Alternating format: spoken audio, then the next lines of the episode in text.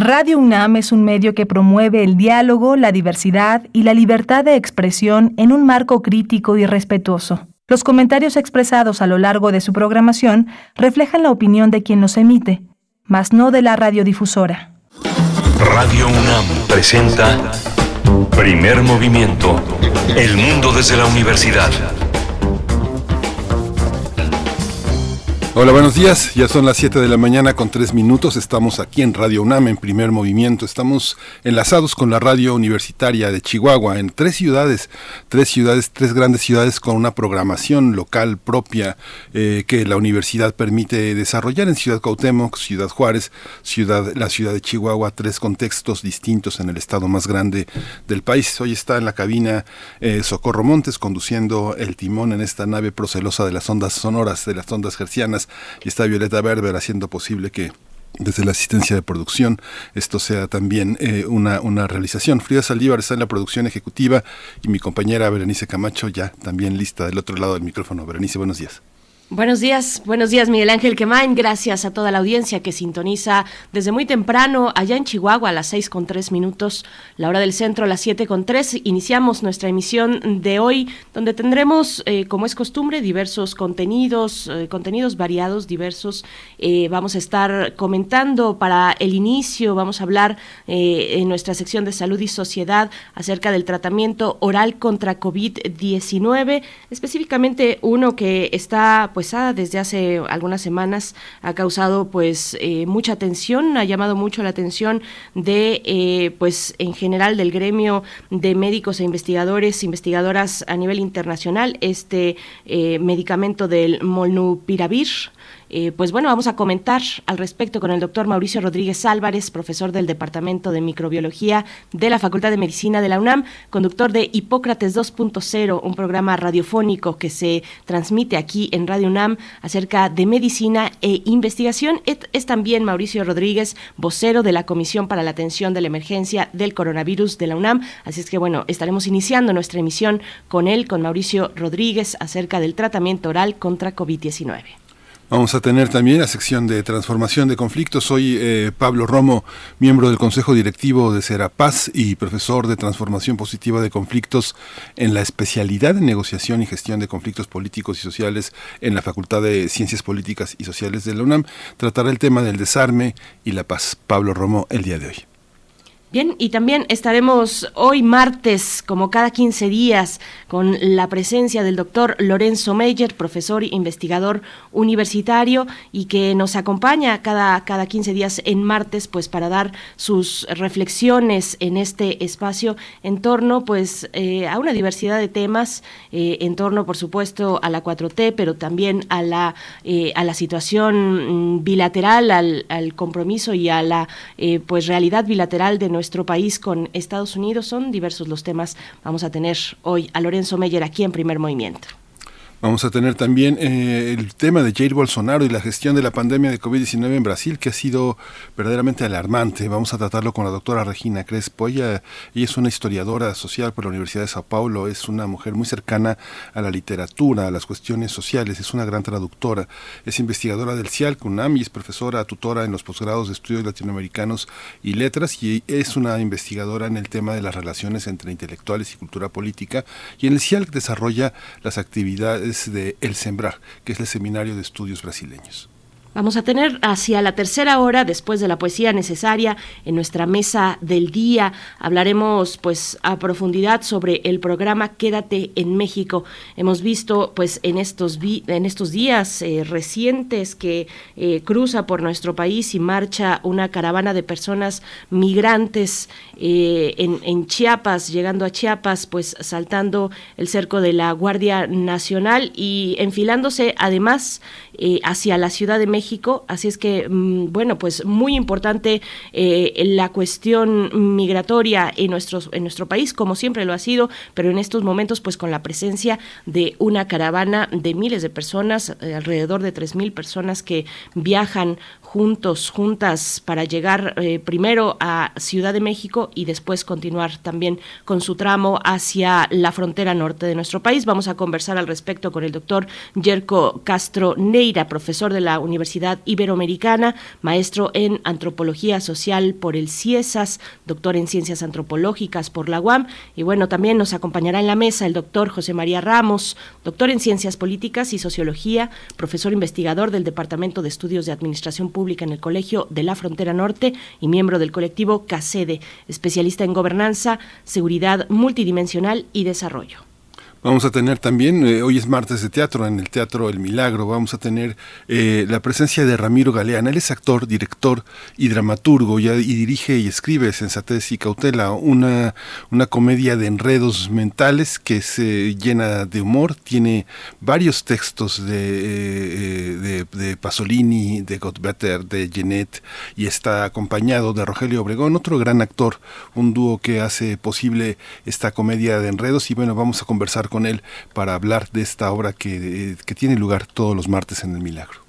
Bien, pues hasta ahí, hasta ahí nuestros contenidos de esta mañana y también la invitación a que se acerquen, como siempre, como cada mañana, a redes sociales, arroba PMovimiento, así nos encuentran en Twitter y en Facebook, primer Movimiento UNAM. Recibimos sus comentarios y con mucho gusto también, si tenemos oportunidad, les damos salida a través del micrófono. Vamos a ir en este momento con información acerca de COVID-19 eh, que pasa en nuestro país y también a nivel internacional, igualmente información de la UNAM. COVID-19. Ante la pandemia, sigamos informados. Radio UNAM. La Secretaría de Salud informó que en las últimas 24 horas se registraron 150 nuevos decesos, por lo que el número de fallecimientos por la enfermedad de la COVID-19 aumentó en México a 286.496. De acuerdo con el informe técnico que ofrecieron ayer las autoridades sanitarias, en este mismo periodo se registraron 1.121 nuevos contagios, por lo que los casos confirmados acumulados aumentaron a 3.784.448, mientras que las dosis de las diferentes vacunas aplicadas contra COVID-19 ya suman 115.185.985. Los casos activos que se estiman en todo el país por la Secretaría de Salud son 26.719. En información internacional, la pandemia del SARS-CoV-2 terminará cuando el mundo decida acabar con ella. Así lo consideró Tedros Adhanom, director de la OMS, de la Organización Mundial de la Salud, durante la ceremonia inaugural de la Cumbre Mundial sobre Salud, que se realiza cada año en Berlín, en Alemania.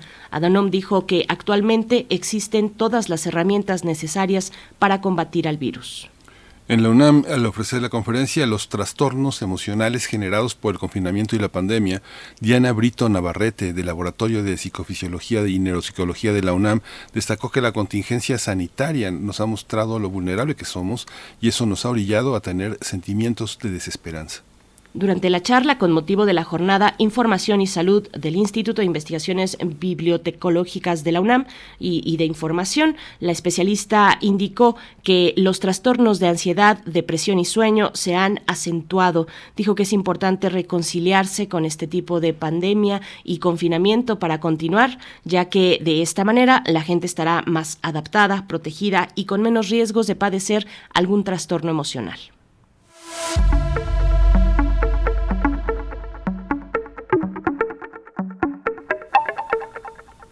En la sala 9 del Museo Universitario de Arte Contemporáneo de la UNAM se presenta la exposición Poesía Brosa. Se trata de una revisión del trabajo de Joan Brosa a través de sus libros y sus investigaciones plásticas que atraviesan el teatro, el cine, la música y las artes de acción, gestos en los que fue pionero este gran poeta catalán. La exposición permanecerá en el MAC hasta el 27 de marzo del año que viene, 2022. Por supuesto, pues bueno, está hecha ahí la invitación para que revisen la cartelera de los distintos museos, también de la UNAM, así igualmente de la OFUNAM, que ya tiene temporada. Vamos, vamos a ir con música, Miguel Ángel. Vamos a escuchar de Robert Johnson eh, Crossroad Blues.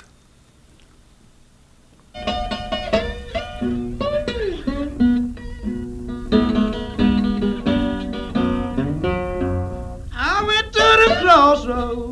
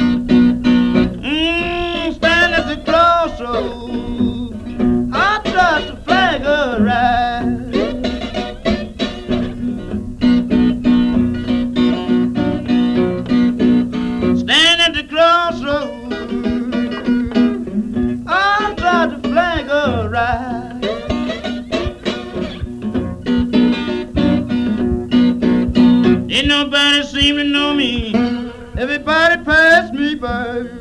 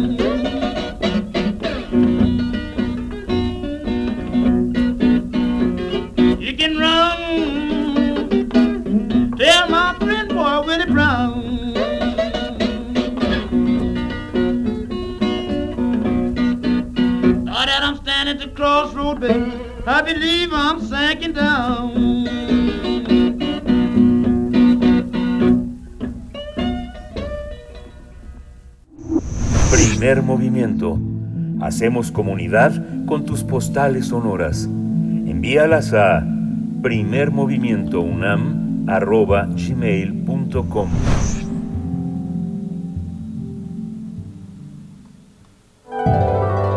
Salud y sociedad.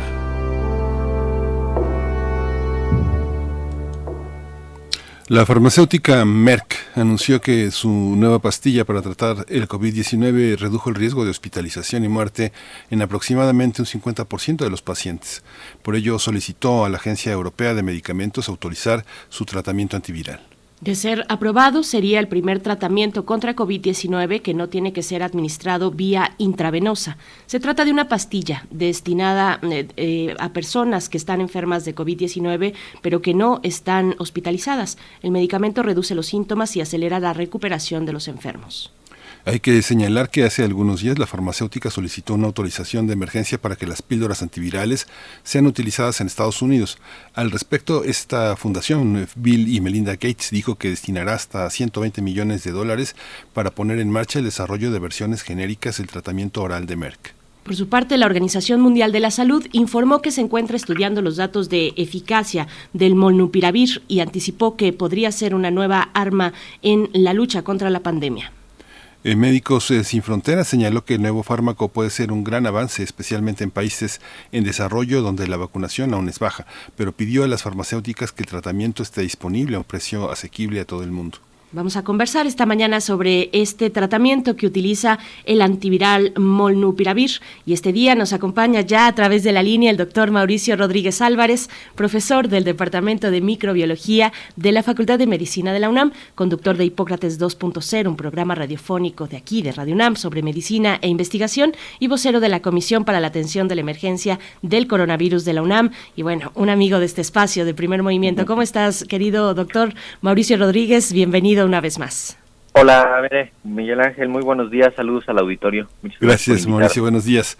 ¿Cómo entender esta amplia gama de eh, antivirales en, de los que forma parte este nuevo medicamento? ¿Cómo, cómo, cómo entender los 700 dólares eh, este, por una parte y se aspira que cueste 20 dólares en Sí. realidad? ¿Cómo, ¿Cómo funciona esto, Mauricio? Pues mira, aquí yo creo que hay varios elementos en este en- con este tema porque por un lado los tratamientos antivirales específicos eran como el gran pendiente, ¿no? En la pandemia Eh, fuimos viendo cómo se lograba tener este, pruebas para el diagnóstico molecular, eh, pruebas de laboratorio, luego pruebas rápidas, este, y luego algunos tratamientos inespecíficos, pero tratamientos para los pacientes, sobre todo los graves en los hospitales, y quizá uno que otro tratamiento específico, eh, pero también inaccesible, con una utilidad relativamente muy baja, eh, y, también como para manejo hospitalario muy complicado. Y al mismo tiempo vimos las vacunas, ¿no? Este, levantarse y avanzar y avanzar y avanzar y lograr ser un hecho consumado que ya queda demostradísimo que sí están ahí, ¿no? Y que funcionan y que son buenas, seguras, efectivas, etcétera. Pero los antivirales específicos no. Entonces, eh, el hecho de que Merck anuncie esto y que haya otros laboratorios atrás diciendo también, ahí ya vamos con unos antivirales, eso puede hacer que la, que la siguiente etapa de la pandemia sea completamente distinta, porque pues vamos a tener una herramienta terapéutica específica. Ahorita el problema es que lo que hay es inespecífico, ¿no? Para el, para los pacientes, pero con esto rompes la, la infección,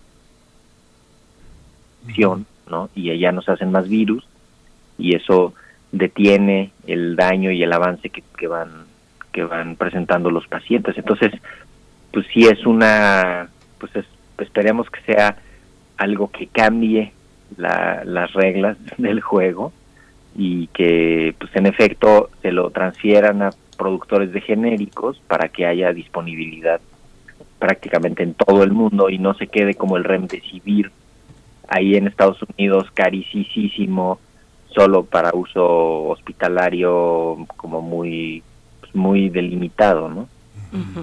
Bueno, y ahí es oportuno preguntar qué tipo de, medicamento es este, eh, Mauricio Rodríguez, eh, mm, comparando con aquellos pues muy famosos perdón, por ejemplo, los anticuerpos monoclonales, que son muy costosos. Eh, cuéntanos un poco de las ventajas, de cómo convive con otros medicamentos que, que, ya se han presentado.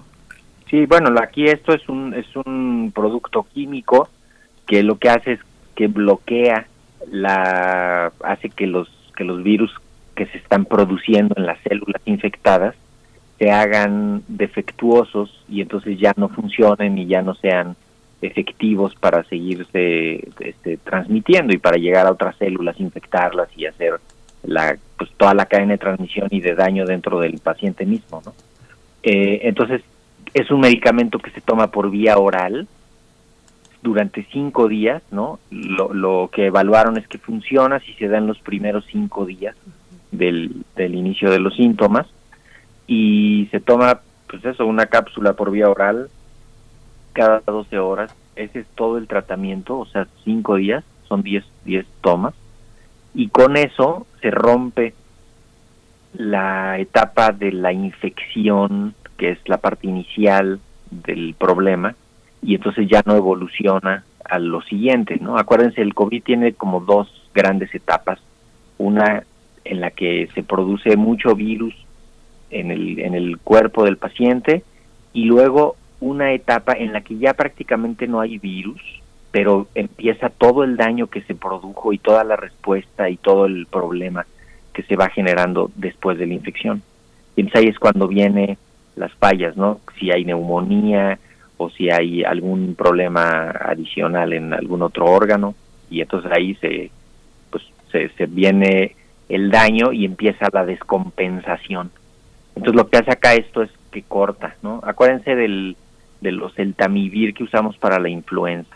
Ese lo damos en las primeras 72 horas que el paciente tiene síntomas y ahí rompemos, y en serio, no sé si alguien lo ha tomado, pero es como, como por arte de magia, se, se rompe el ciclo del virus y entonces pues desaparecen los síntomas en, en, dos días, en, o sea, de manera muy, muy inmediata y eso pues ya permite que el paciente se recupere más rápido.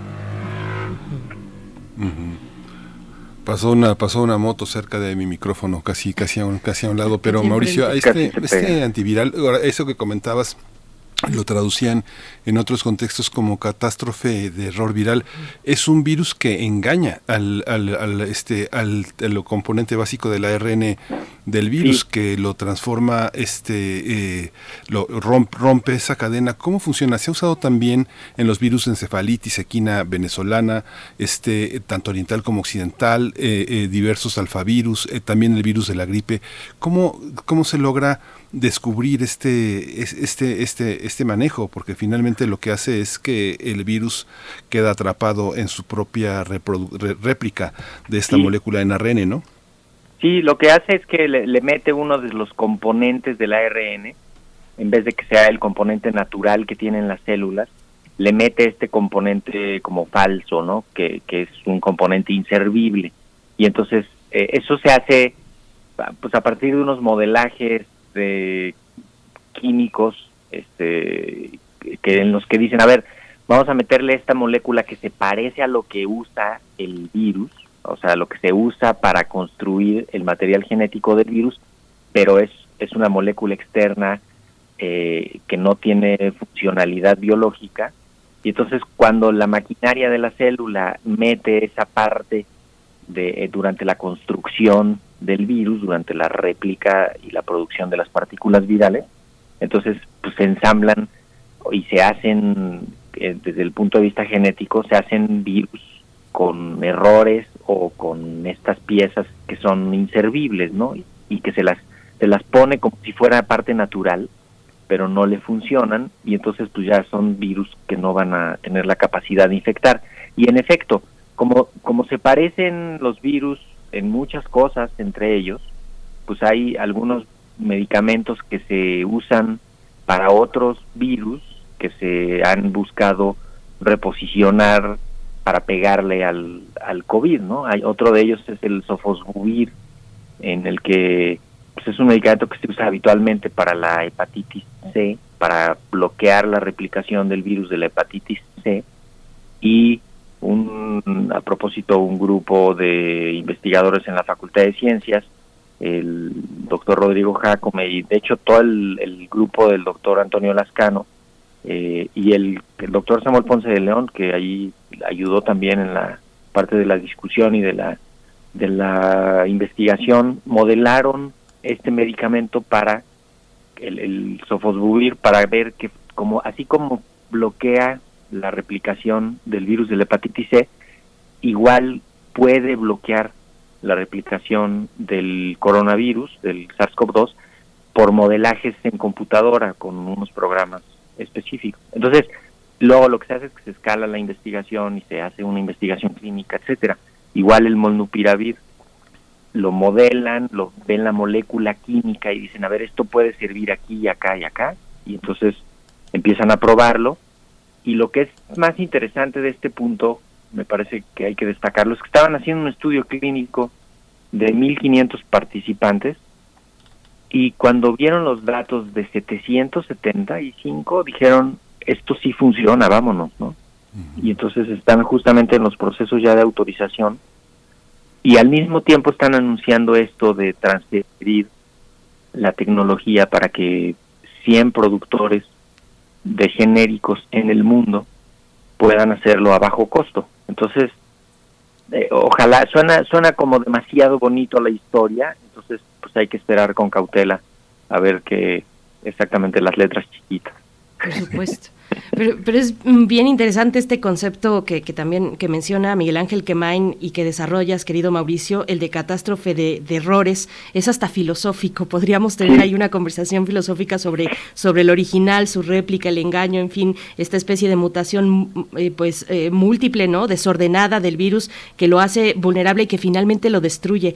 Eh, te, te, pregunto, bueno, algo que, que decías al inicio, pues probablemente el, la gestión de la pandemia tendrá un rostro distinto con la llegada de medicamentos, pues ya tan puntualmente como este. Pero, pero ¿cómo convive? Exacto, ¿cómo, cómo convive, cómo, cómo pensar esta convivencia entre los medicamentos y las vacunas? La vacuna es preventiva y un medicamento no sustituye la vacunación, pero cuéntanos tú. Sí, pues mira, la vacuna lo que hace ahorita y está bien documentado es que en caso de que te contagies, la vacuna hace que la enfermedad no te dé muy grave, te dé más o menos leve, te dure menos, sea menos intensa. Idealmente, pues no te vas a ir a un hospital a internarte y claro que no te vas a morir, ¿no? Si estás si estás vacunado y te atiendes correctamente, no te vas a morir. Eso es lo que está demostradísimo ya con las vacunas. Entonces, las vacunas no evitan el contagio y, y no evitan por completo la transmisión del virus en la comunidad. Lo que hacen es que pues los enfermos, los asintomáticos, eh, transmiten menos virus, pero sigue habiendo transmisión del virus. Eh, eh, el punto aquí es que en el, o sea, aún vacunados hay personas que siguen desarrollando la infección y que siguen pues corriendo riesgo, ¿no? De que de que pudiera complicarse y de que hubiera transmisión este del de la, del virus en la comunidad. Los antivirales, pues lo que hacen es que en cuanto empiezas a tener signos, signos y síntomas, eh, idealmente te haces una prueba, documentas que tienes el virus y entonces empiezas el tratamiento. Y al mismo tiempo, pues te vas a aislar, te vas a cuidar y vas a hacer todo lo que hay que hay que hacer para prevenir complicaciones. Entonces ahí se va a ir complementando. Hay un componente además en, que en Estados Unidos, pues yo creo que sí juega mucho y es que la, aceptación de las vacunas no ha sido muy buena.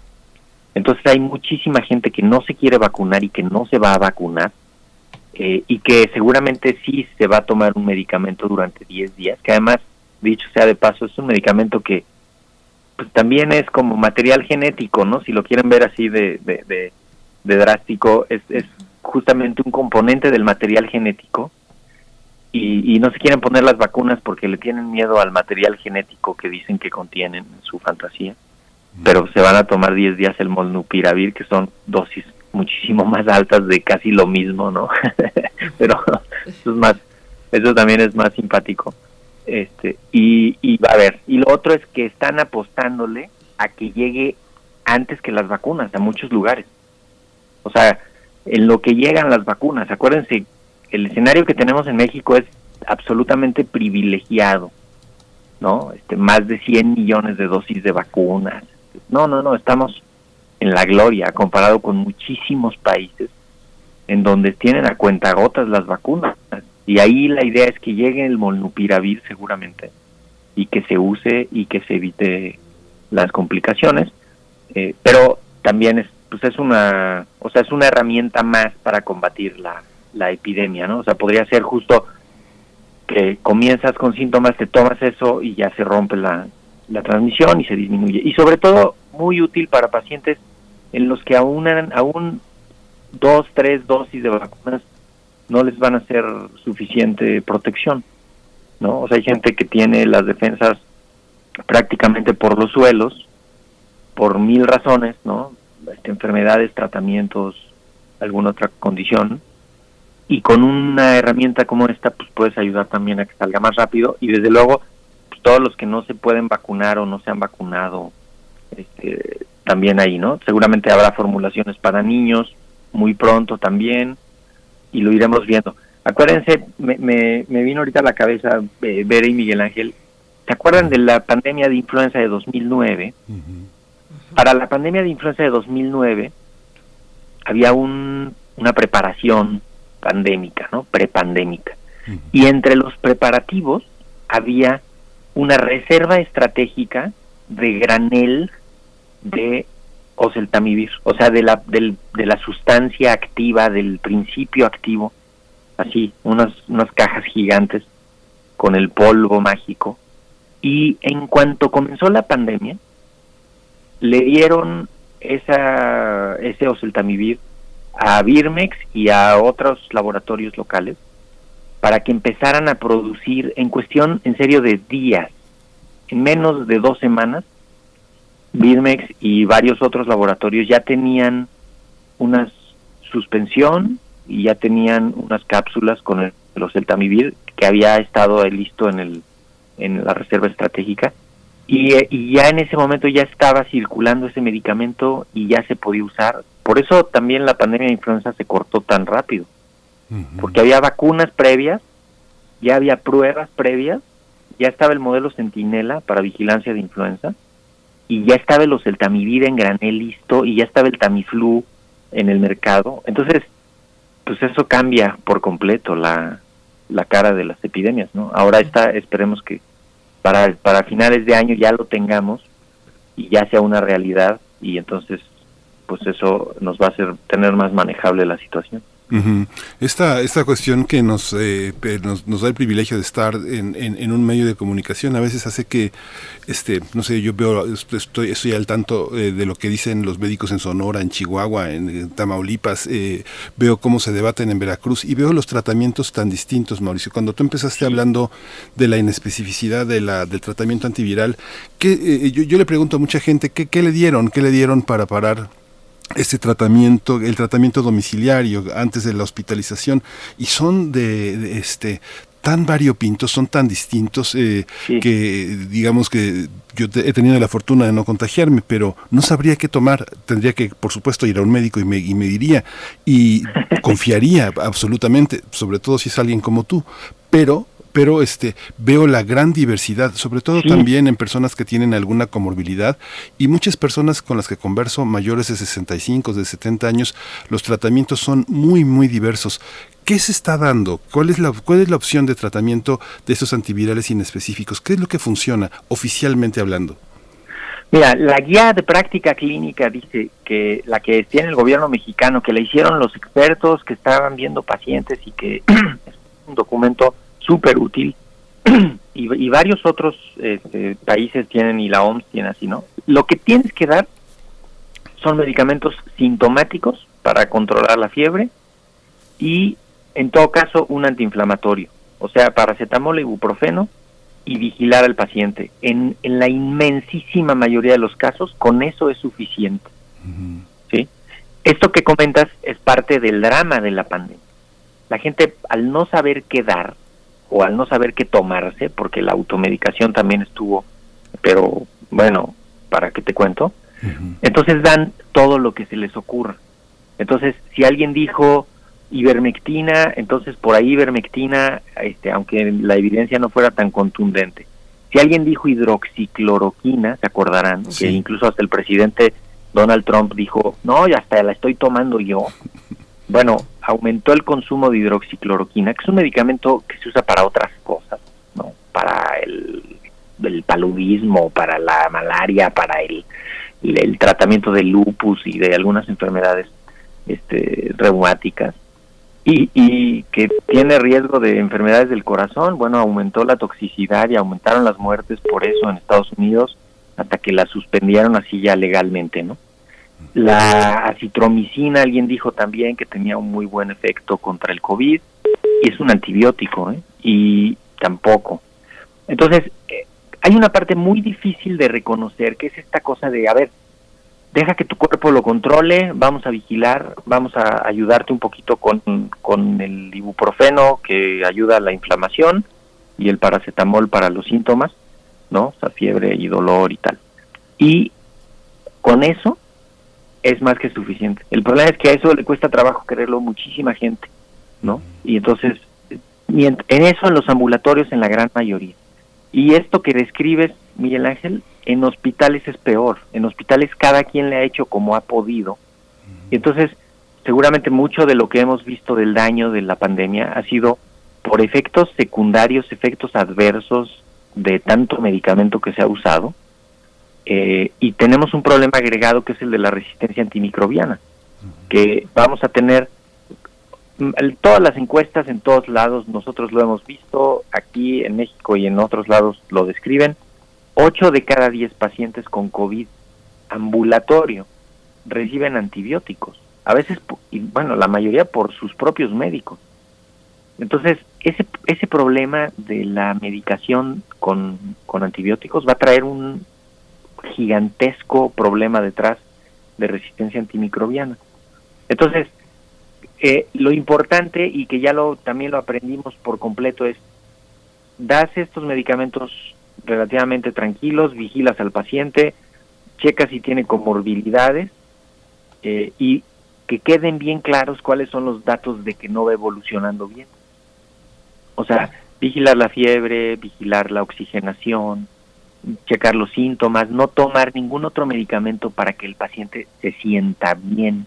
Todos estos antigripales, ¿no? Todos estos otros medicamentos, no.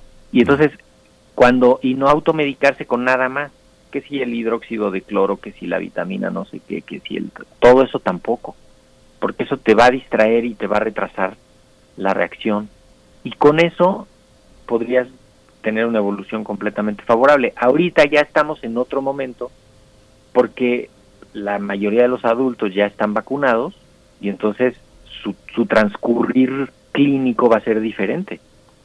Porque ahí nada más es darles tiempo de que su cuerpo use lo que ya tiene de protección y apague ahí el problema más o menos rápido. Pero ese ha sido un problema. Las guías clínicas son, es fundamental que todo el mundo las conozca y que, y que las apliquen sin miedo y que se pierde el conflicto de interés. Imagínate en, las, en los consultorios adyacentes a las farmacias, pues los pacientes salen con seis, siete medicamentos, pero no solo ahí. Se acordarán de aquel tuit famoso del señor Salinas Pliego, que puso la receta que le había mandado su médico, que me imagino que fue con un super médico así de estos de hospital mega exclusivo, y le mandaron 12 o 13 medicamentos.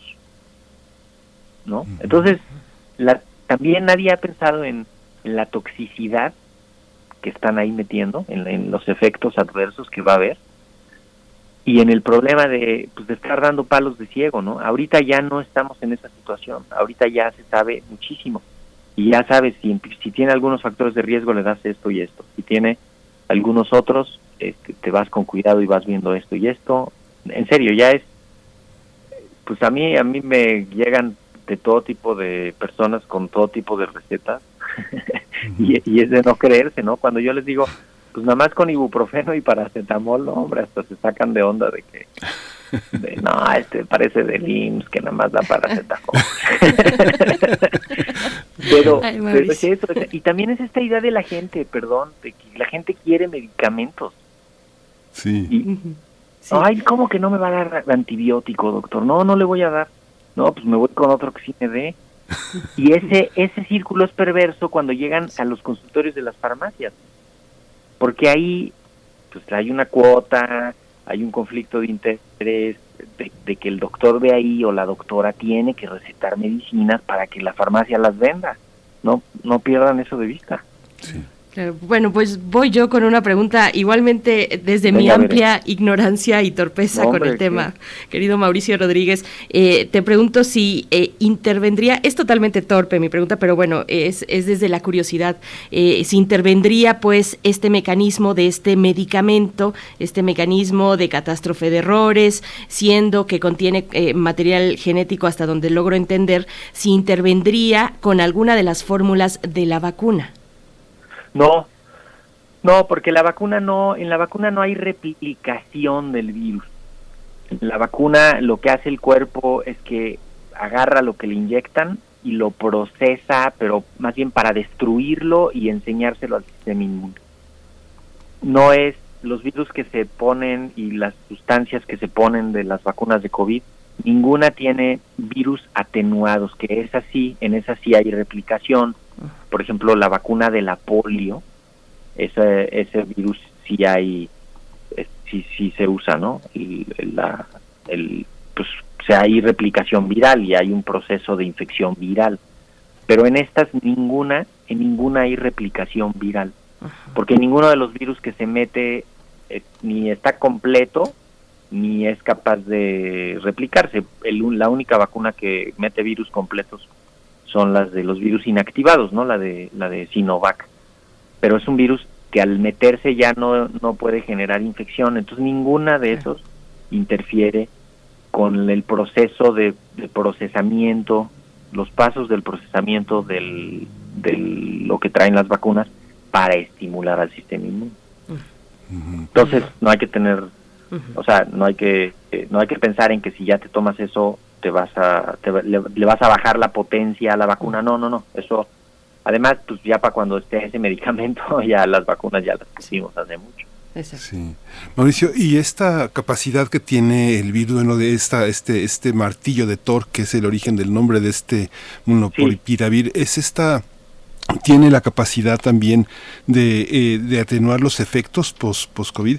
¿Cómo funciona esta? Eh, mucha gente, y, insisto en esta parte de, personas mayores de 65, porque muchos eh, se, se, quejan, incluso en redes sociales, en redes sociales entre amigos, sus propias, es, mucha gente que vive en pareja dice, bueno, ha sido peor el tema del post-COVID que el tema de la infección, lo logramos superar, fueron 15 días difíciles, pero ahora todas las, eh, todas las secuelas han sido muy, muy severas, sobre todo porque hay muchos procesos metabólicos que tienen un retraso, sobre todo en personas mayores. ¿Cómo funciona esa parte? Una vez que el virus entra, ¿crea un daño como en una mesa de billar que uno no sabe hacia dónde van las bolas?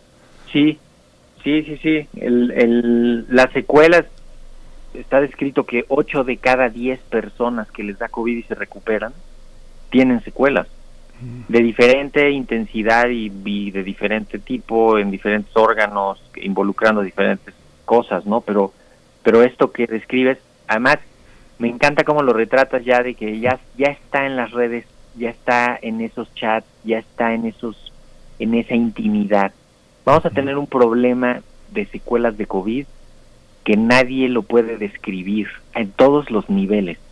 Vamos a tener disfunciones familiares vamos a tener problemas laborales, vamos a tener problemas de rendimiento académico, vamos a tener una carga de incapacidades en, en las instituciones de seguridad social, en quiebras familiares, de gastos catastróficos, en serio, ¿eh? por las secuelas del COVID, porque no estamos preparados y culturalmente no estamos preparados, porque va a ser gente que se va a estar quejando de alguna dolencia meses y meses hasta que la misma sociedad, si no la, si no lo comprendemos bien, la misma sociedad los va a ir haciendo para un lado y les va a decir, ah, sí, tú te estás queje y queje y ya mejoraste para allá, en vez de decir, si es cierto, tenemos una nueva epidemia de post-COVID, ¿no? De condición post-COVID, y tenemos que tener primero visibilización, identificación e investigación, hay que informar a las personas y hay que tener un consultorio específico en todos los hospitales y todos los centros de salud para que le dé seguimiento a los pacientes que, se, que vayan a tener condición post-COVID. En serio, esto lo están haciendo en otros países ¿eh? y aquí no se ve más que una clínica de investigación en cardiología y en nutrición y así en los lugares top de investigación y de atención. Pero necesitamos una acción efectiva del Estado que, que vaya a poder hacerse cargo de esto. Ahora lo aterrizo con la pregunta ya en concreto, Miguel Ángel, perdón por extenderme. Las secuelas son por el daño que se hizo en el cuerpo, el virus ya no está ahí. Entonces, lo más probable es que el molnupiravir no va a tener ningún efecto para mejorar las secuelas, como sí lo tienen las vacunas. Las vacunas lo que hacen es que estimulan una respuesta contra el virus y además producen una regulación inmunológica que hace que parte de estas secuelas mejoren. hay pacientes que tienen secuelas y se vacunan cuando les tocó y mejoraron sus secuelas después de la, de la vacunación, precisamente porque su cuerpo tiene más, más elementos para defenderse de la situación. Lo que sí tiene, y, seguramente lo querías incluir en tu pregunta, pero se traspapeló, es si tienen efectividad contra las variantes. Mm. En particular el estudio que dice Merck que tiene, que los deben estar preparando para publicarse y presentarlo, dice que sí funcionó contra la variante gamma, contra la variante delta y contra la variante mu, que son las variantes más, más importantes que estaban circulando cuando hicieron el estudio.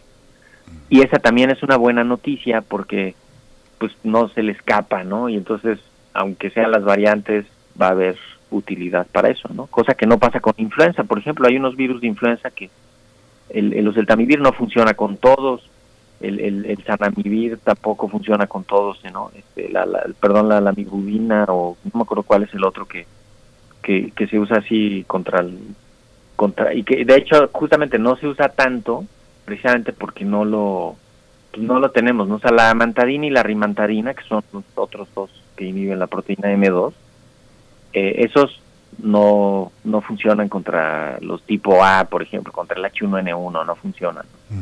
Pero acá todo, todo apunta a que sí, y esa es una muy buena noticia. Pues querido Mauricio Rodríguez, te escuchamos esta tarde a las 6 de la tarde en Hipócrates 2.0 aquí en Radio UNAM y pues ojalá eh, podamos, y seguro así será, eh, continuar esta conversación, esto último que dice sobre las secuelas de las secuelas del COVID, que además si le sumamos las afectaciones de la pandemia hacia nuestra salud mental, pues bueno, se hace hay un combinado muy muy peligroso y que hay que atender eh, y no es por ser pues este por llamar al escándalo pues pero pero o ser amarillista pero ahí están ahí están las realidades que nos están llamando gritando de frente querido Mauricio Rodríguez por último muy brevemente qué podemos escuchar qué vamos a escuchar hoy en Hipócrates 2.0 Muchas gracias, Bere. Hoy vamos a tener un programa en el que vamos a hablar sobre, sobre ventilación, la importancia de la ventilación en esta etapa de la pandemia. Vamos a, a tener, pues vamos a presentar una guía que hicimos varios, eh, pues varios integrantes de la comunidad del, del Instituto de Ingeniería, este, del PUIS, de Facultad de Medicina, eh, y invitamos a la doctora Rosa María Flores Serrano y al doctor Armando González Sánchez del, Instituto de Ingeniería para hablar justamente sobre ventilación y sobre la guía de ventilación, que también se las voy a pasar para que la tengan en el radar y platiquemos de esa guía en particular, porque la pensamos especialmente para espacios universitarios, para lugares donde hay eh, trabajo académico, trabajo de pues en salas de juntas, reuniones, eh, foros, museos, zonas de exposición, ¿no? restaurantes, librerías y tal. Y, y es una guía absolutamente útil que nos va que nos va a ayudar a la en esta etapa en la que ya vimos que si no abrimos las ventanas no la vamos a hacer nunca. Así es. Pues, pues te escuchamos esta tarde, 6 de la tarde aquí en Radio UNAM, Hipócrates 2.0 y con esa promesa de volvernos, volvernos a encontrar aquí, querido doctor Mauricio Rodríguez Álvarez, profesor del Departamento de Microbiología de la Facultad de Medicina de la UNAM, coordinador, bueno, conductor de Hipócrates 2.0 y también vocero de la Comisión para la Atención de la Emergencia del Coronavirus de la UNAM. Muchas gracias, siempre es un gusto, querido Mauricio. Con muchísimo gusto ver Miguel Ángel, un abrazo, saludos al auditorio, buen día. Gracias, buenos días. Pues vamos a ir con música, vamos a escuchar de eh, Laura Murcia, esta cantante mexicana que está eh, teniendo una gran difusión en todo, el, en todo el continente, si te volviera a encontrar.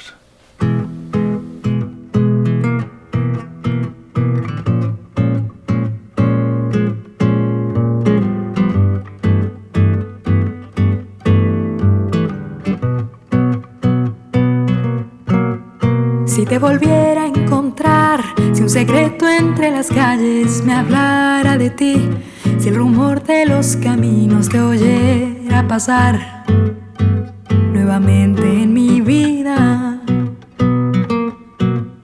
si te volviera a soñar, si intuyera en el paisaje que vas a venir, si de nuevo la sorpresa trajera tu voz a llenarme los días. Si te volviera a encontrar, dejaría que el destino nos fuera llevando otra vez a olvidarnos del mundo. Si te volviera a encontrar, desearía que todo girara más lento. Primer movimiento. Hacemos comunidad en la sana distancia.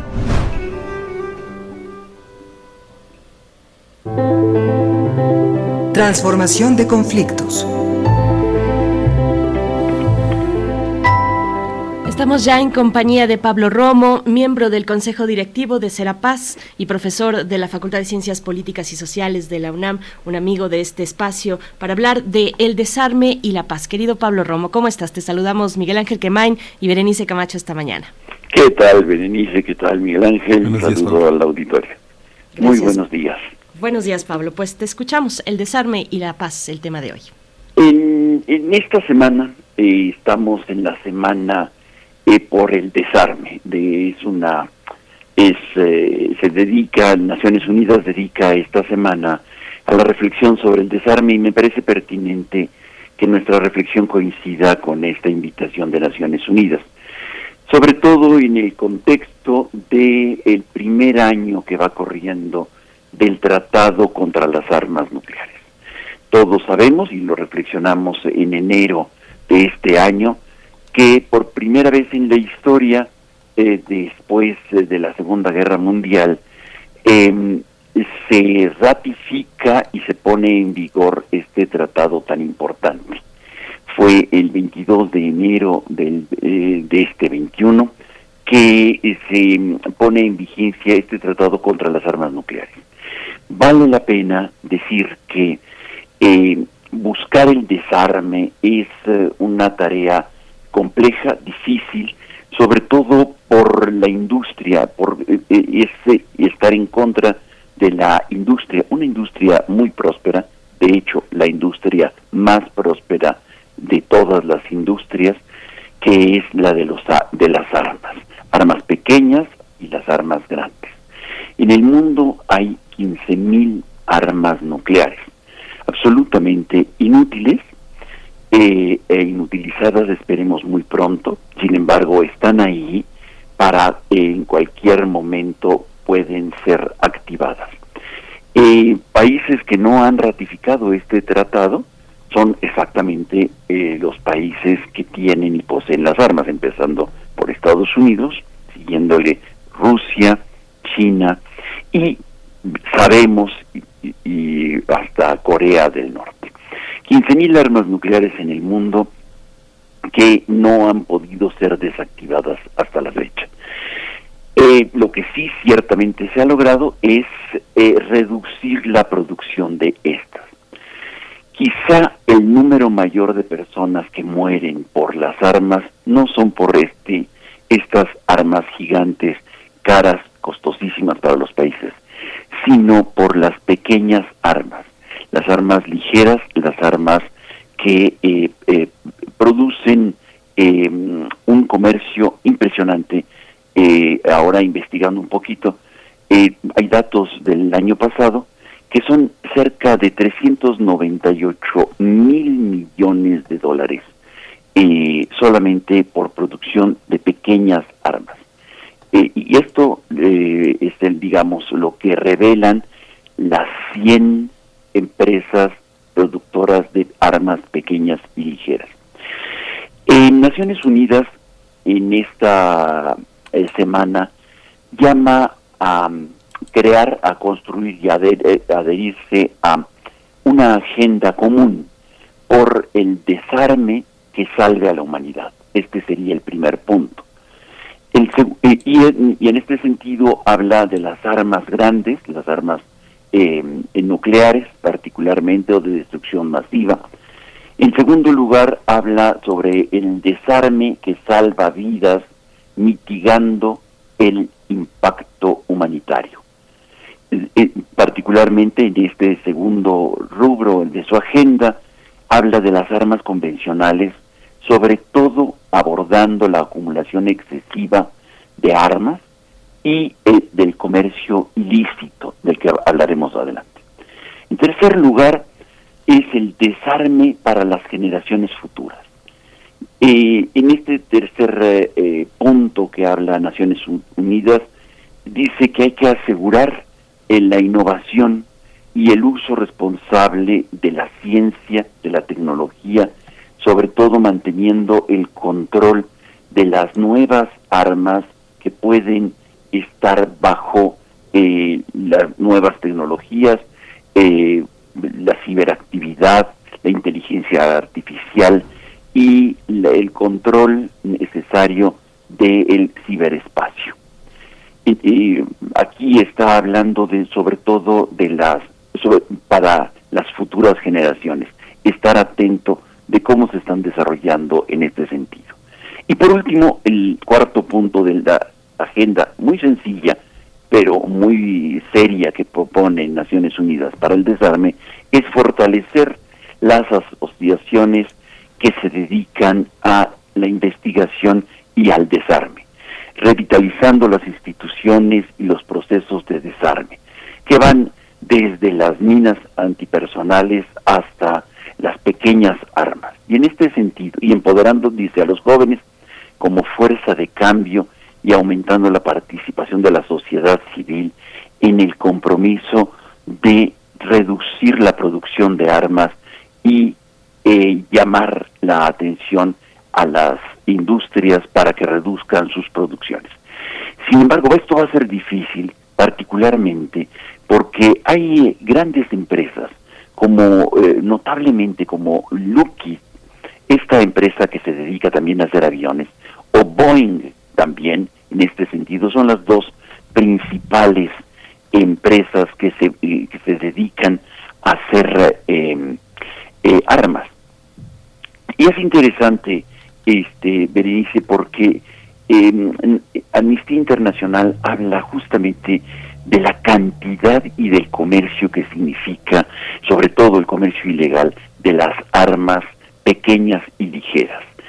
Y, hay, y cita una investigación que hace el Instituto Internacional para, eh, la, para la Paz de Estocolmo, que le llaman CIPRI, y que invito a nuestro auditorio para que conozca, porque habla sobre las 100 grandes empresas productoras de armas pequeñas, algunas de las cuales México ha demandado ahora por eh, la producción y la no atención del el comercio eh, eh, regular, el comercio fiscal, el comercio abierto de estas armas y que se traduce en México en un comercio ilegal y un tráfico de armas muy conveniente para estas empresas. De hecho, la, la guerra en México que vivimos es un supernegocio para las grandes industrias de Estados Unidos.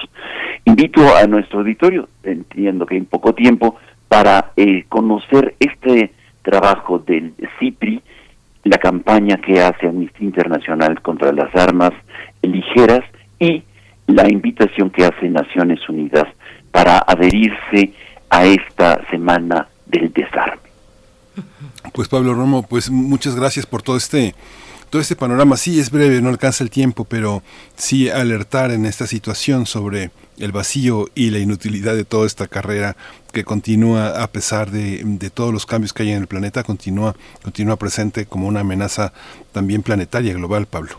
Así es, totalmente. Y, y no de las grandes armas solamente, sino y fundamentalmente de las pequeñas y ligeras. Uh -huh. Bien, pues, pues muchísimas y, gracias. Y, y, por último, Pablo, eh, Miguel Ángel, y sería interesante ver esta agenda de la ONU a, eh, en nuestro país a la luz de este nuevo planteamiento que trae el entendimiento bicentenario. Pero bueno, eso ya se queda para una próxima ocasión. Eh, querido Pablo Romo, te agradecemos como siempre eh, esta participación. Te deseamos lo mejor esta semana. Muchísimas gracias. Muchas gracias al auditor. Gracias. Gracias.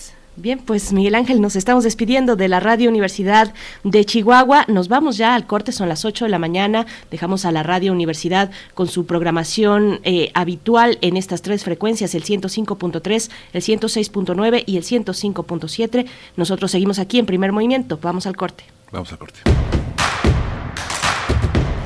Síguenos en redes sociales. Encuéntranos en Facebook como Primer Movimiento y en Twitter como arroba PMovimiento. Hagamos comunidad.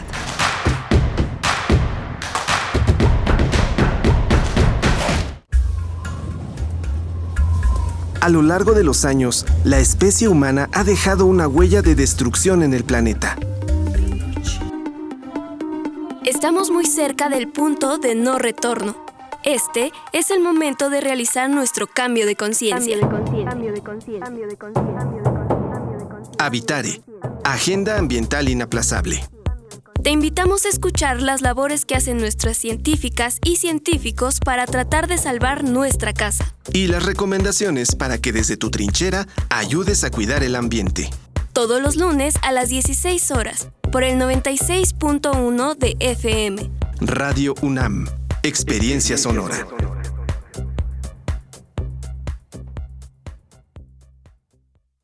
Habla Cecilia Patrón y Marco Cortés. El mundo está viviendo una verdadera evolución energética. Pero aquí en México, Morena quiere tener el control de todo. Ahora quiere estatizar y monopolizar la generación de energía. Seguirán ahuyentando la inversión privada y provocarán aún más pérdidas de empleo. Acción Nacional le dice no al monopolio de Morena. Pensemos en el futuro de nuestras hijas e hijos. Defendemos un México con energías limpias, renovables y menos costosas. En Acción Nacional, estamos unidos por un México mejor. Llegué a probar la cocaína, los ácidos, pastillas, pues hasta el final fue el que me encontré con la piedra, que fue con lo que más me hice adicto ¿no? a los 17. Empecé a consumir ya fuertemente y fue donde empezó a ir en picada toda mi vida. Lo anexábamos. Se lo llevaba pues a la fuerza, ¿no? Lo tenían que someter. Él tiene temor de regresar a la casa para no recaer.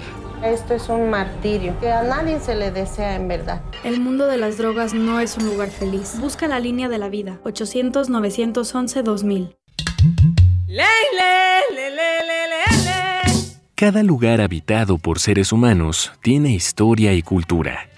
La música emerge de la tierra como un tipo de planta según el clima. Se alimenta de costumbres, ritos, instrumentos, sensaciones y pensamientos.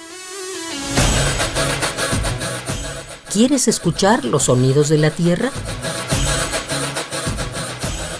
Iniciemos el camino sin brújula, todos los domingos de julio a las 18 horas por Radio UNAM. Conoce al mundo por su música. Radio UNAM, Experiencia Sonora.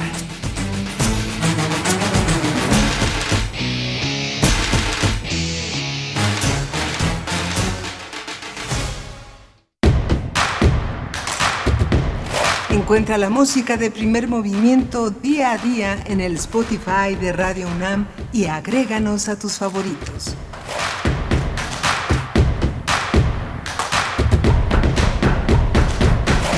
Ya hemos regresado después del corte para iniciar nuestra segunda hora de transmisión aquí en primer movimiento en Radio UNAM en esta emisión de martes 26 de octubre de 2021 y son las 8 con 4 minutos de la mañana, el momento también en el que nos enlazamos con la radio Nicolaita a través del 104.3 y llegamos a Morelia para saludarles, para saludar a toda la comunidad de la Universidad Michoacana de San Nicolás de Hidalgo. Pues buenos días y gracias también a quienes han permanecido desde temprano en esta frecuencia en el 96.1 y en el 860 de la amplitud modulada. Pues bueno, estamos llegando a esta segunda hora, pero antes, antes de compartir con ustedes los contenidos de esta hora, saludamos a quienes están allí en cabina. Socorro Montes está a cargo de la consola en los controles técnicos, Violeta Berber en la asistencia de producción, con un poco más de distancia, Frida Saldívar en la producción ejecutiva y Miguel Ángel Quemain en la conducción de este espacio. Querido Miguel Ángel, ¿cómo estás? Hola, Berenice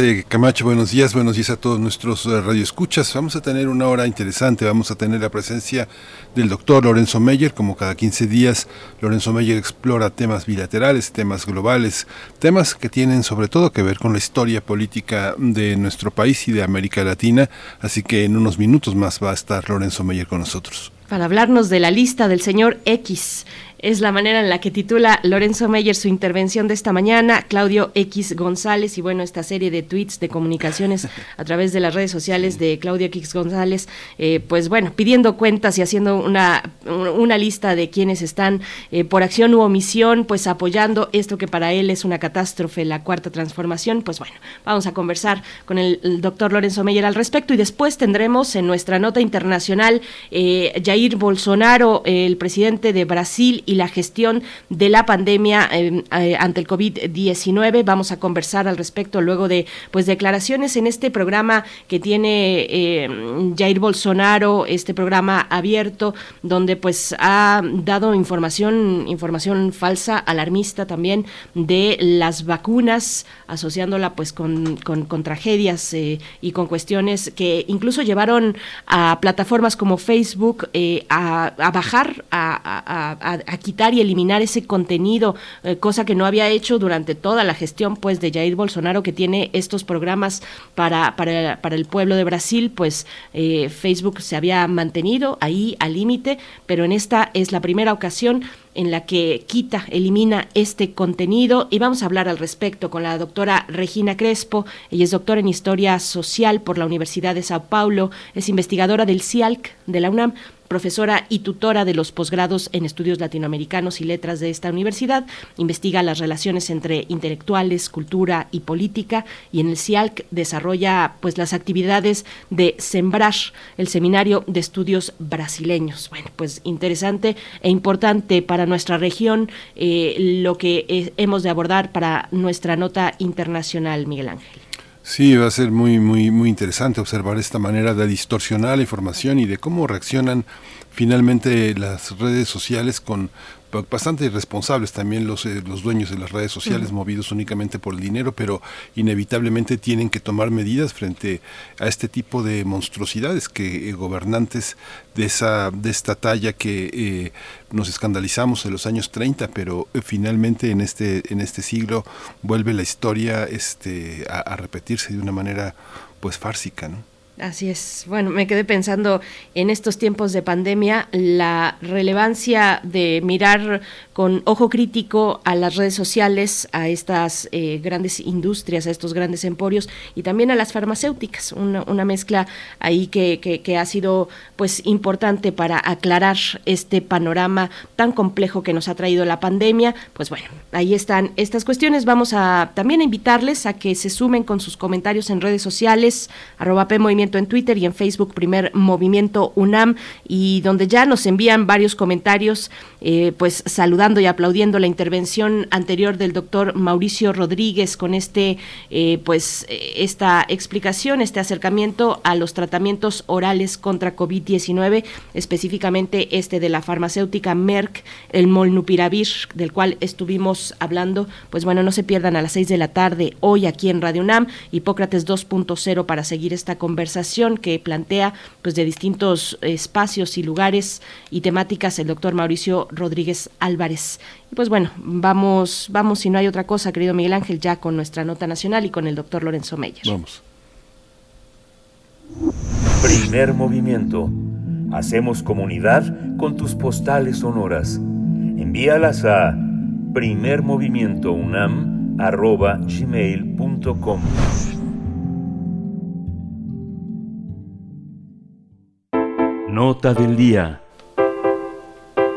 Damos la bienvenida al doctor Lorenzo Meyer, profesor investigador universitario con una múltiple agenda de intereses académicos que se han centrado en la historia política mexicana del siglo XX a la actualidad. Y bueno, para hablar esta mañana de la lista del señor X, de Claudio X González, y para ello te damos la bienvenida, querido Lorenzo Meyer. Te saludamos Miguel Ángel Quemain y Berenice Camacho. ¿Cómo estás?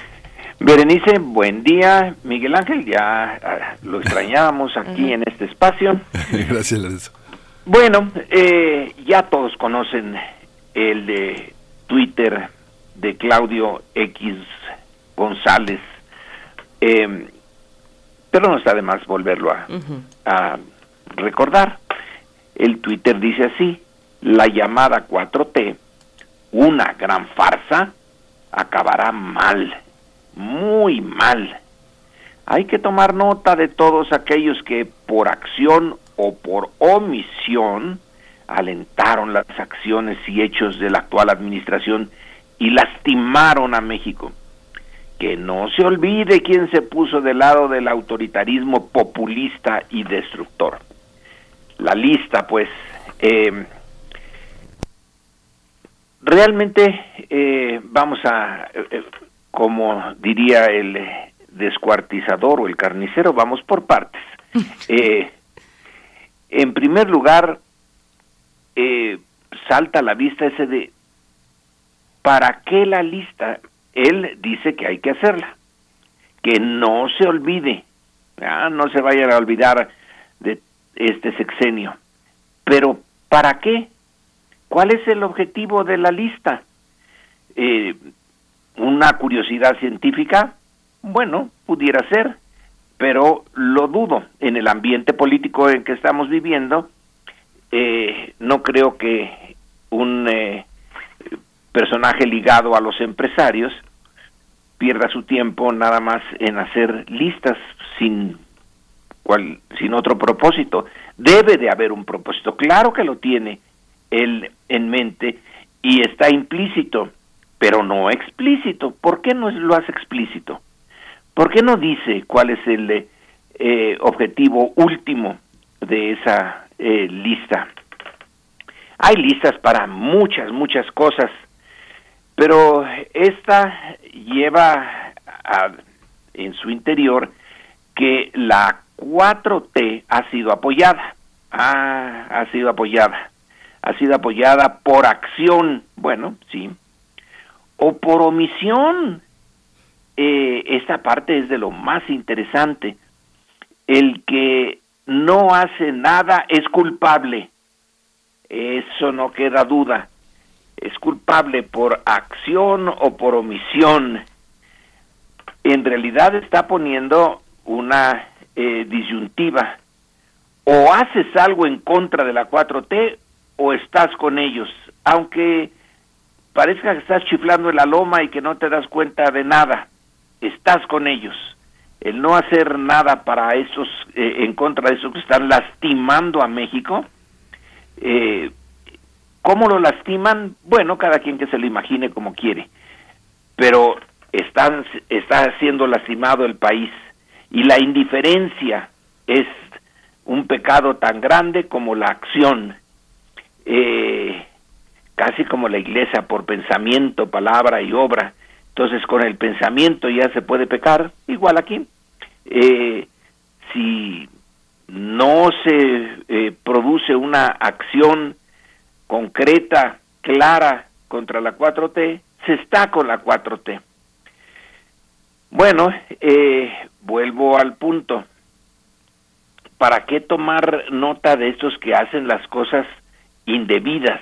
Que eh, llevan a México al desastre, porque eso es una farsa. La 4T es una farsa, para empezar. Eh, no es no es real, es es algo eh, que parece real, pero no, no hay nada real. Entonces, si es farsa, pues no veo mucho sentido en, en atacarla de esa manera, porque no es eh, algo que tenga consecuencias reales, o si tiene consecuencias reales no es una farsa, sino es algo que efectivamente está ocurriendo y tiene implicaciones importantes. Bueno, ¿y cuáles son las implicaciones importantes? Eh, el, eh, el hecho, para mí, una de las, de las cosas importantes que muestra este tuit y, y la figura de Claudio X González es eh, que en un tiempo pareció que los partidos políticos eran actores eh, centrales, pero aquí aparece alguien que no es líder de ningún partido político, que nunca en su vida fue electo para nada por el eh, ciudadano y que sin embargo se pone delante de los partidos los organiza, al menos eh, convoca a sus jefes para que ellos a su vez movilicen a sus partidos y a sus militantes para enfrentarse al poder presidencial, a Morena y a sus aliados. Pero él no pertenece a ningún partido. Eso eh, no ocurría en el eh, pasado inmediato. Quienes eran los actores principales eran políticos profesionales afiliados a algún partido, todos. En ese caso, no, está eh, rebasado los partidos. Los partidos son eh, actores secundarios que los mueve ya ahora en asuntos importantes un personaje ajeno a ellos. ¿A quién representa Claudio X González, hijo? Porque él no es empresario, él no hizo la empresa de Kimberly Clark de México ni cosa por el estilo. Él ya eh, llegó a, a este mundo cuando su familia tenía dinero, entonces él representa el dinero de su familia e indirectamente el gran dinero que han concentrado los empresarios, los grandes empresarios eh, de México. Estamos viendo, por lo tanto, a un poder, un poder que es el poder económico, ese poder que no es exenal, que puede pasar un partido en el poder a otro, y luego estar otro partido en el poder y ellos son los mismos, es el gran poder económico no los eligió nadie, pero las reglas del mercado las supieron jugar muy bien y juntaron una buena cantidad de capital y eso les da poder. Entonces el poder político y el poder económico encontrados. No, no son los grandes empresarios, no está Slim, que sería el que debería de encabezar este movimiento en caso dado. Pero Claudio X González actúa por ellos se ha convertido en su vocero. Nadie de los grandes empresarios lo ha dicho, pero la situación ha permitido que él se coloque al frente de ese gran poder y lo movilice políticamente. Se hizo el intento y tuvo cierto éxito en las elecciones intermedias, sobre todo en la Ciudad de México, en donde sí desplazaron a Morena de las alcaldías y fue bastante importante.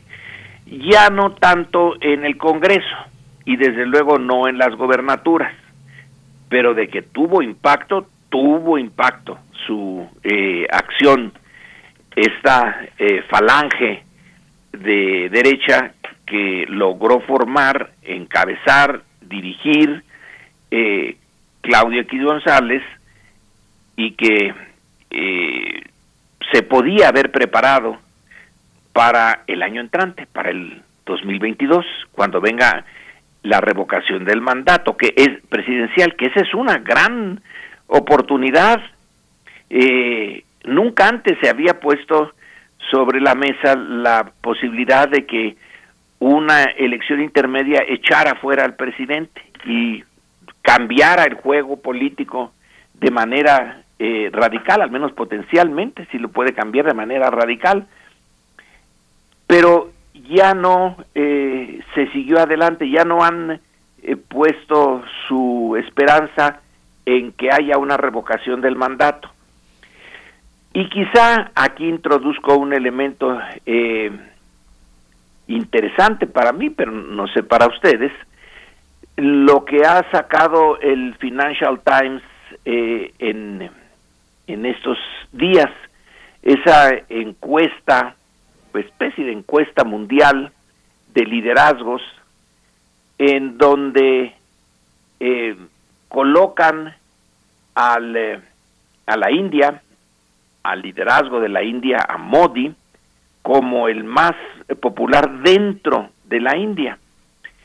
Y luego al observador, y tiene una, eh, un apoyo, una aceptación mayor, por ejemplo, que Merkel en, en Alemania. Uno puede decir, bueno, es que Merkel ya se va y ya se sabía que ya se iba. Eh, pero que Macron en Francia, o sea, hay una base de apoyo social para el líder de la 4T y por lo tanto ya se optó dentro de el eh, grupo de opositores en México del que encabeza de hecho Claudio X González y no eh, los jefes de los partidos del PRI, del PAN, del PRD, eh, ya se acepta que, bueno, no tiene mucho sentido enfrentarse eh, el año entrante. Hay que esperar, hay que prepararse más para el eh, siguiente. ¿Quién sabe a quién vayan a poner como eh, candidato presidencial de esta falange de partidos de oposición? Pero bueno, están acumulando fuerzas para ese 24, no para este 22. Y es ahí donde se tiene la posibilidad de echar fuera a la 4T, de derrotar a Morena, eh, y entonces la lista cobra eh, sentido.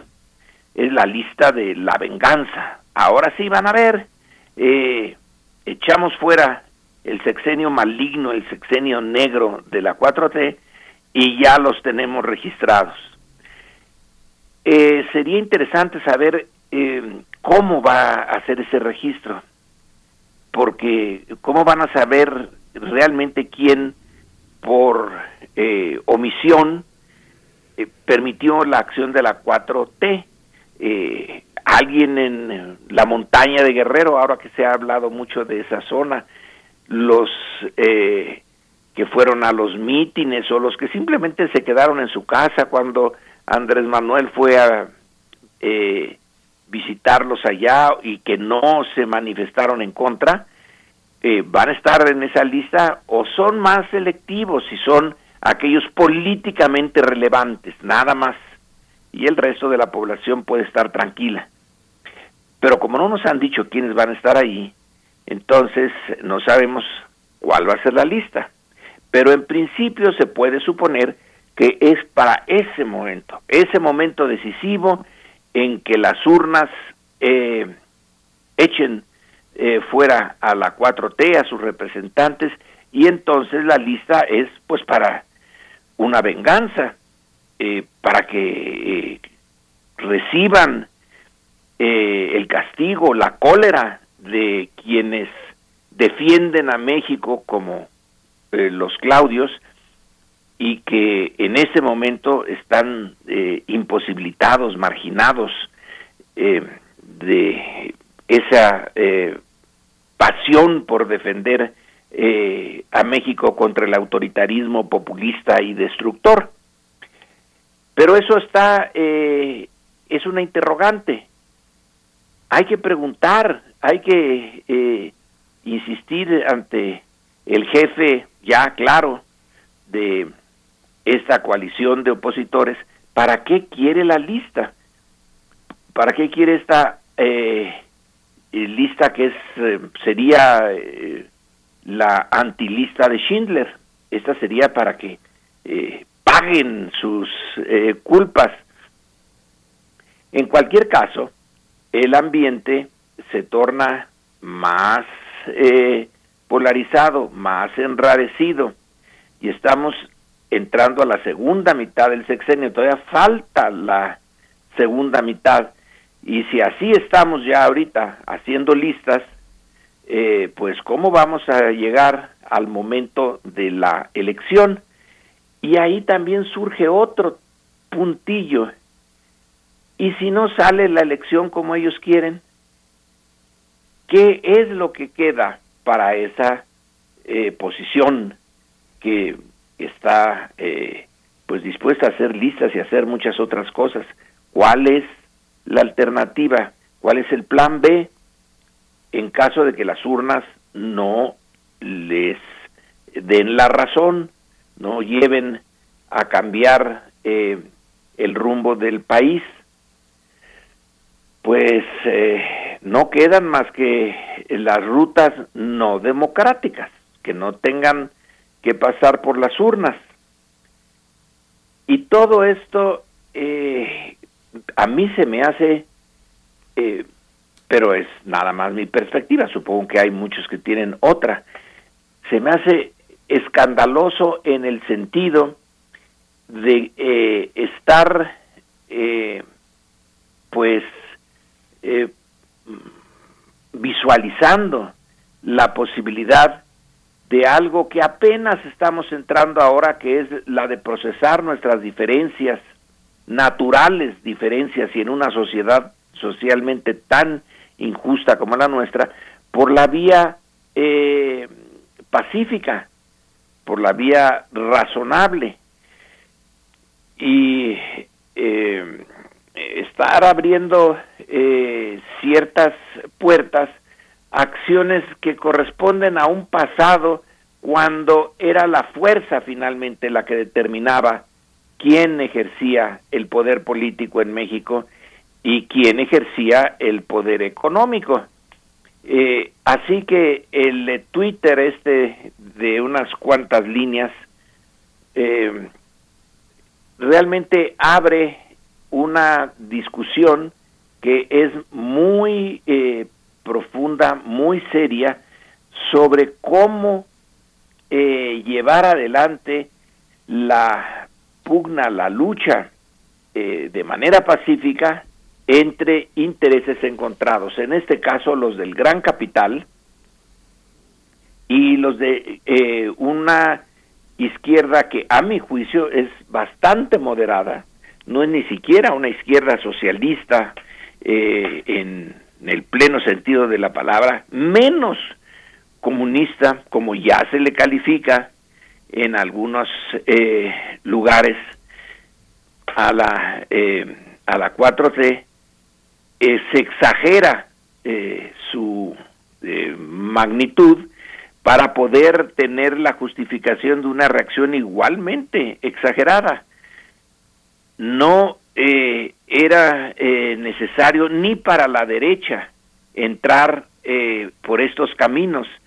Finalmente, y con esto concluyo, los eh, cambios para moderar eh, la distancia entre la opulencia y la miseria, para usar los términos de eh, eh, Morelos en 1814, eh, moderar esas, esa brutal distancia entre las clases sociales mexicanas no va en contra del capitalismo, no lo piensa sustituir por otro sistema, lo piensa moderar y moderar esas distancias es en realidad positivo incluso para el gran capital, pero parece no entenderlo así, parecen eh, eh, ser eh, de una mirada más corta, más chiquita, y eso metería de seguir adelante este camino de tener más éxitos estas derechas, pues terminaría por volver a poner a la fuerza en el centro de la distribución del poder en México, a la fuerza así abierta, desnuda, y creo que sería regresar a un pasado que ya se suponía superado, o de plano abrir la puerta a algo peor que el pasado, eh, el pasado priista y el pasado reciente panista, sino entrarle ya a Victoriano Huerta, otra vez eh, esa es la importancia que le doy al eh, Twitter eh, misterioso, a las listas que no tienen propósito claro, pero que sí tienen un propósito más o menos escondido pero que ya debe de ser evidente para todos nosotros. Es mi comentario ahora, Berenice, Miguel Ángel. Bueno, eso es algo muy, muy interesante. El presidente ayer comentaba que se sorprendía cómo Aguilar Camín y Enrique Krause no se rasgaban las vestiduras para hablar de ese tuit eh, tan, tan arbitrario, tan totalitario, de un llamado tanto a la violencia. Fíjate que eh, eh, me parece que tiene razón eh, el presidente. Si hubiera sido en otro sentido, este, hubiera muchos de estos sectores que llamamos, que llaman conservadores, hubieran surgido de una manera tan violenta como el propio este X González. Fíjate Lorenzo que traigo una anécdota. Una vez frené justamente en, en, la línea límite para no pasarme el alto y el policía me dijo, este, quería usted pasarse el alto. Entonces le dije, sí, pero no me lo pasé. Pero tenía usted la intención. Entonces pensé, pensé que finalmente de lo que el policía me estaba hablando era de una cuestión evangélica hay una, hay una parte, digamos, que se discute en la literatura clásica sobre la, sobre la, este, la, justicia retributiva y la justicia punitiva, la transición esta que condena la venganza como un acto después de la justicia punitiva es algo altamente censurable. Y justamente uno puede entender esta visión que recuerda el llamado del sinarquismo y, de, y, del, del, mundo este, de los cristeros, luego reproducido en el yunque, eh, entendida así la omisión, porque finalmente la omisión también tiene una atribución jurídica que justamente tiene esta, esta visión. Eh, Andrés Manuel y ha sido muy criticado por hablar de la reconciliación, ¿no? que justamente tenemos en Latinoamérica el ejemplo de Colombia, la construcción de la rabia colectiva, la legitimación del odio, la venganza como elementos que eh, bajo una tradición como la que tuvo Gandhi o Luther King, empieza a, empezamos a pensar en un sentimiento complejo que es capaz de sobreponerse al odio, a la ira, al deseo de venganza y entrar en formas de reconocimiento de la humanidad, del agresor, de la dignidad y todo esto desde lo que los eh, filósofos llaman una fortaleza subjetiva y dignidad del ofendido. Aquí no hay esa, no hay ese trámite. Yo creo que también es una perspectiva de análisis en la que uno tiene que pensar qué representa eh, X este eh, Carlos este X eh, Claudio X González en ese sentido tan profundamente conservador, ¿no? Si uno lo ve el siglo XX, pues está el sinarquismo y están los cristeros y está el yunque. Ese es el llamado, ese es el llamado. No hay una, una visión eh, de discutir la justicia en términos como se discutió en el mundo clásico griego el tema de la Orestiada y después en Roma el tema de la Eneida, que son ya justicias que nos corresponden de una dignidad y de un detener el odio, detener la venganza y de los y de que los abrazos pues no es una no es un chiste, no es una anécdota chistosa, sino que forma parte de toda una tradición de Occidente. ¿Cómo ves, Lorenzo? Sí, eh, te faltó ahí meter a Vox, ¿eh? porque también ya tenemos ahora el elemento externo como un acelerador eh, de esta eh, parte de la, la venganza. Tal parece que para una parte de los eh, conservadores, y en este caso de los conservadores con mucho capital, la, eh, el haber cortado la relación que se tuvo en los últimos 100, 150 años entre el gran capital y el gobierno, los canales no siempre eh, públicos, pero sí muy eficaces, eh, y de repente haber cerrado esos canales a gentes como los Claudios, pues es una ofensa, porque ellos se sentían eh, ya muy seguros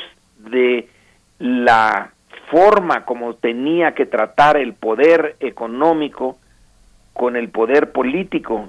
Y de pronto el poder político queda en manos de otras gentes que no tienen eh, el trato, la educación, la, eh, las formas eh, de procesar las demandas de la gente con poder económico y esa es, además de que les cortan esos canales, es una ofensa, es una ofensa que los exhiban en las mañaneras y de otras maneras y han acumulado algunos de ellos un, eh, como se ve en este caso, un odio enorme.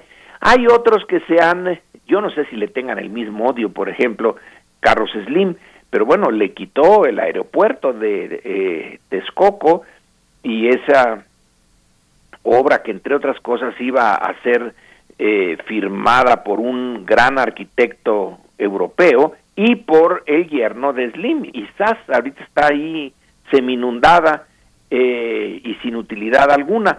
No sé qué tan hondo sea el, el odio de Slim, pero él no lo muestra. Él se muestra adaptable para lo eh, que está pasando y para lo que venga. Eh, la reacción de Claudio X González eh, Guajardo es que él no se reconcilia con eso, no, no perdona el que eh, lo hayan sacado de los procesos ya casi institucionalizados del pasado, en donde tenían preferencia y donde podían no solamente pedir, sino imponer sus demandas. Y ahora no pueden ni siquiera eh, acercarse a Palacio. Y hay entonces eh, un sentimiento de odio que otros en el mismo sector y con más dinero han sabido eh, pues eh, moderarlo, ponerles freno, eh, pero este no, este está desenfrenado. Y hay muchos otros como él para desenfrenarse y llevar dispuestos a llevar esto a un terreno mucho más dañino que el que en el en el pasado, en otros, en otras circunstancias, podía ser la vida pública mexicana, bueno, tensa tenía que ser, porque cualquier cambio afecta eh, intereses creados y tensa las situaciones. Pero no es necesario ir tan lejos. Uno puede decir si los intereses afectados no son tantos, Slim sigue teniendo su dineral enorme. Eh, sí, las eh, organizaciones filantrópicas, y esto entrecomillado, como las que tiene eh, Claudia X González, sí van a ser afectadas, porque ahora no van a poder deducir los impuestos que deducían para su propio beneficio. Y eso pues les ha de molestar y ofender, etcétera. Pero no hay un cambio tan profundo en México como para que las clases altas se sientan amenazadas en su esencia, en su estructura, se les pide moderación, eso es lo único que está haciendo la 4T, moderarlos, porque se les había pasado la mano, y ni eso aceptan. Bueno, pues entonces sí que las cosas están como para ponerse eh, más difíciles de lo que ya son. Pues bueno, con, con, eso cerramos ya esta participación, querido Lorenzo Meyer. Eh, pues sí, pareciera, yo también tuve una sensación así al leer estos, esta serie de mensajes, este en particular de Claudio, Claudio X González, aunque siguió y sigue todavía esta mañana, pero pareciera un mensaje eh, desde la frustración eh, y me preguntaba, bueno, ¿qué, ¿qué, malestar atribula al señor Claudio X, heredero de ese gran emporio de Kimberly Clark? Por ahí la respuesta en redes sociales a estas comunicaciones ha sido pues pues, que me anoten en la lista o, boicot a Kimberly Clark. Bueno, interesante y no echarlo por tierra, como bien nos recomiendas. Yo también ahí cuando haces la mención de Vox, eh, invitaría a que se acerquen a esta participación, todo un discurso político de Juan Carlos Monedero que tuvo eh, la semana pasada en la FIL del Zócalo, eh, pues un discurso político desde la visión del proyecto de izquierda frente al resurgimiento de la ultraderecha. por ahí, bueno, para para, ubicarlo a Juan Carlos Monedero, si alguien no, no lo tiene en la mira, pues este político español de izquierda que está en Podemos y que dio un salto, digamos, eh, público, más mediático, hacia desde el movimiento del 15M, hace ya varios años atrás en, en España. Pero bueno, dejamos ahí esta conversación y pues nos encontramos en 15 días si tenemos la oportunidad, querido Lorenzo. Berenice, dentro de 15 días y Miguel Ángel hasta dentro de dos semanas. gracias, Lorenzo. Hasta pronto, hasta pronto Lorenzo Meyer. Gracias y excelente semana para ti. Nos vamos con música y seguimos recibiendo sus comentarios en redes sociales respecto a este tema. Pues cuéntenos cómo lo ven, cómo, cómo lo ven. Hay muchos que levantaron la mano y dijeron pues que me anoten en esa lista. Vamos a escuchar algo de música. Leviatán a la deriva es la canción que sonará en este momento a cargo de Gramophone All Star.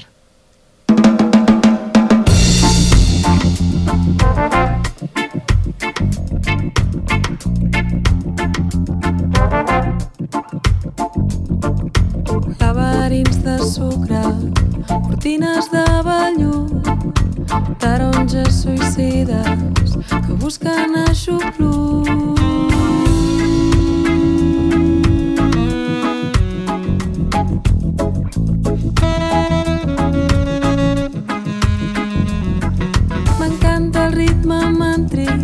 Proposa aquesta llum i en un estat oníric m'adono que hi ets tu. Sé que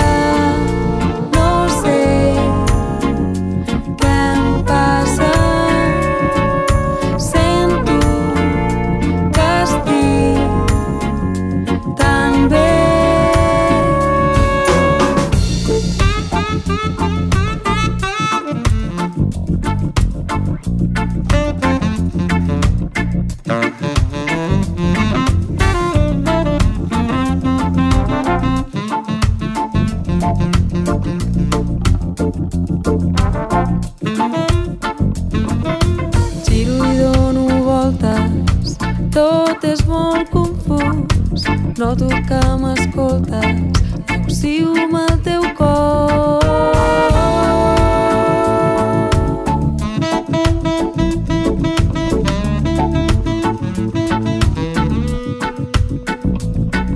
M'aixeco i deambulo, tot va prenent sentit. A poc a poc m'adono que tot s'acaba aquí. La vida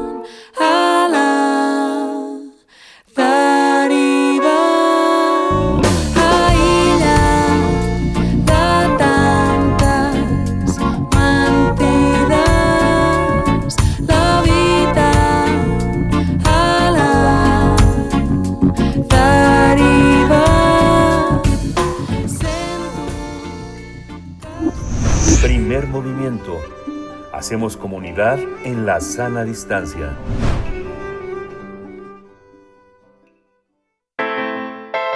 Nota Internacional.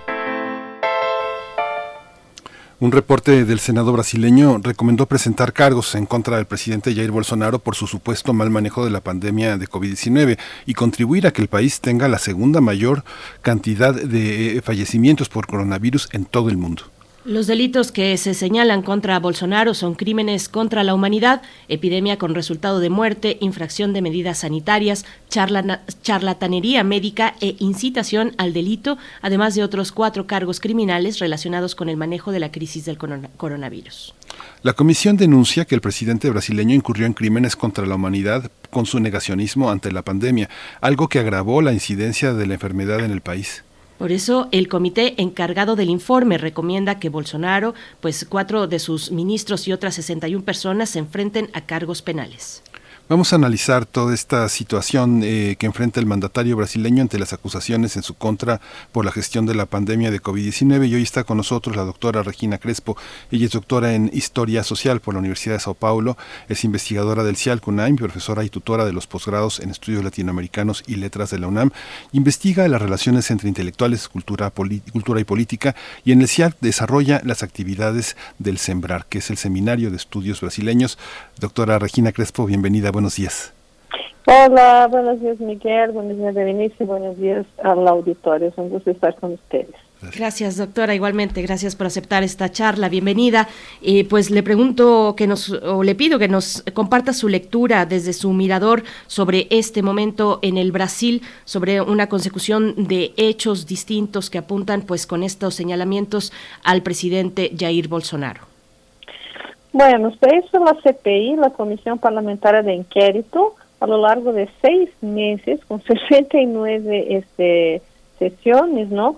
Para llegar a, esta, a este intento de condena al presidente, que hoy justamente en unos 15 minutos empieza a ser votada el texto de esta condenación eh, por parte de los componentes de, de la misma CPI del Senado. Las posibilidades de que Bolsonaro sea condenado son prácticamente nulas, ¿no? Por varias razones. Uh, él está acusado de nueve crímenes, siete son de, de la justicia común y entre ellos ninguno uh, tiene más que cinco años de posibilidad de estar en la cárcel, ¿no? Y los otros dos, uno es de responsabilidad y otro es, de hecho, de es un crimen contra la humanidad. Bueno, ¿qué pasa con todo eso?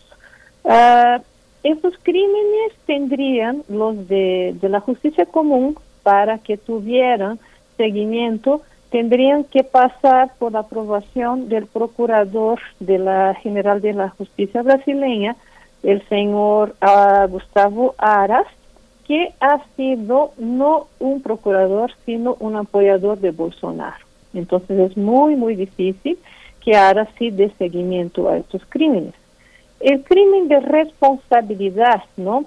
Ah, si ustedes se acuerdan, uh, Dilma Rousseff fue este, destituida del poder por la acusación de un crimen de responsabilidad que de hecho no cometió, fue simplemente este, un entre comillas, crimen de manejo fiscal, que es un procedimiento utilizado por prácticamente todos los políticos de, del país para ir adecuando ¿sí? los gastos del presupuesto y después estar este, llenando los agujeros para que todo quede bien, ¿no? Por este crimen, Dilma Rousseff fue destituida de su este lugar de presidenta legítimamente este elegida, ¿no? Pero el crimen de responsabilidad por el cual está siendo acusado o que puede ser acusado Bolsonaro tendrá que ser este evaluado por el presidente de la Cámara de Diputados, Artur Lira, que también es un aliado de Bolsonaro.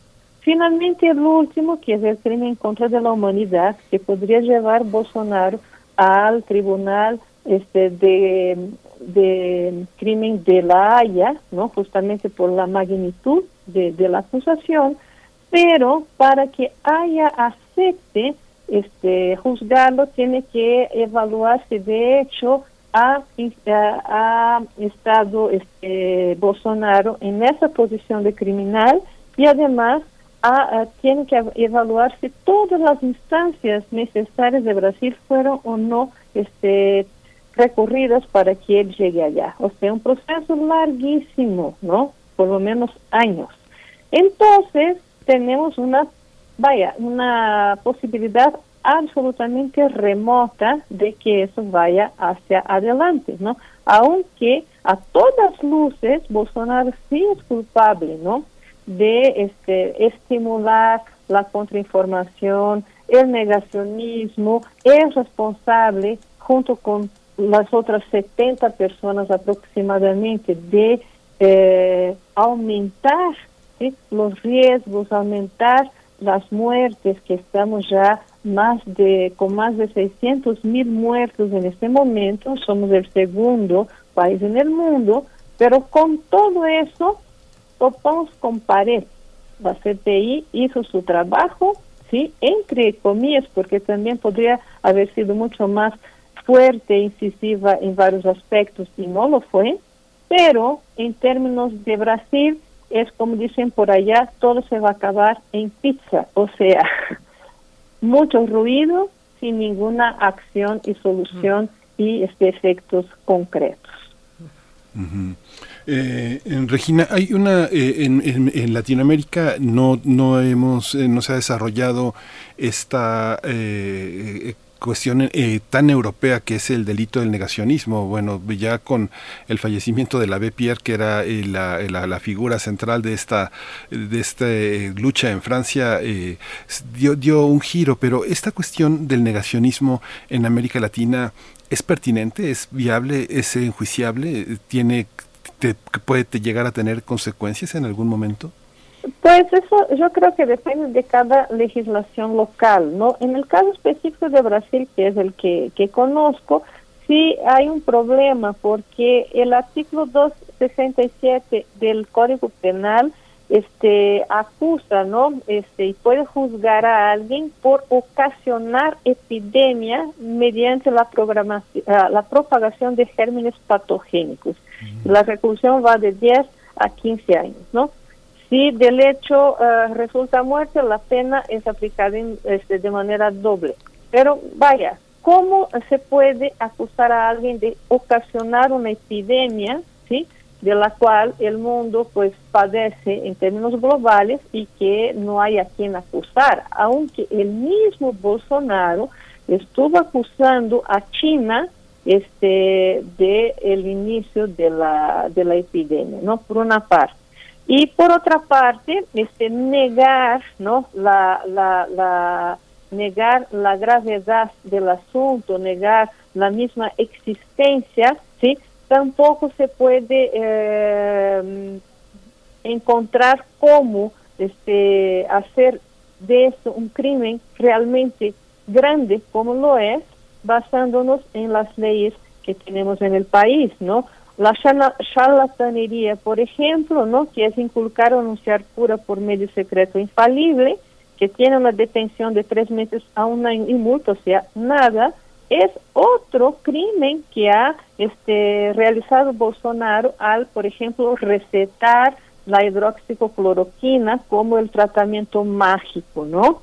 Y, pero el hecho de omitir, asociar la epidemia a una especie de contra contraservicio hacia el país, porque ese era uno de los argumentos de Bolsonaro, ¿no? Mientras todos están en la calle, el país no camina, la economía no marcha, todo eso sí se basa en ese tipo de creencia muy articulada en contra de la misma población, pero que las leyes no tienen cómo realmente punir de una manera adecuada a su proporción en términos de desastre, ¿sí? como lo que ha pasado en Brasil, como lo que ha sido la actitud de Bolsonaro, de sus ministros, del ministro anterior de, de la salud, ¿no?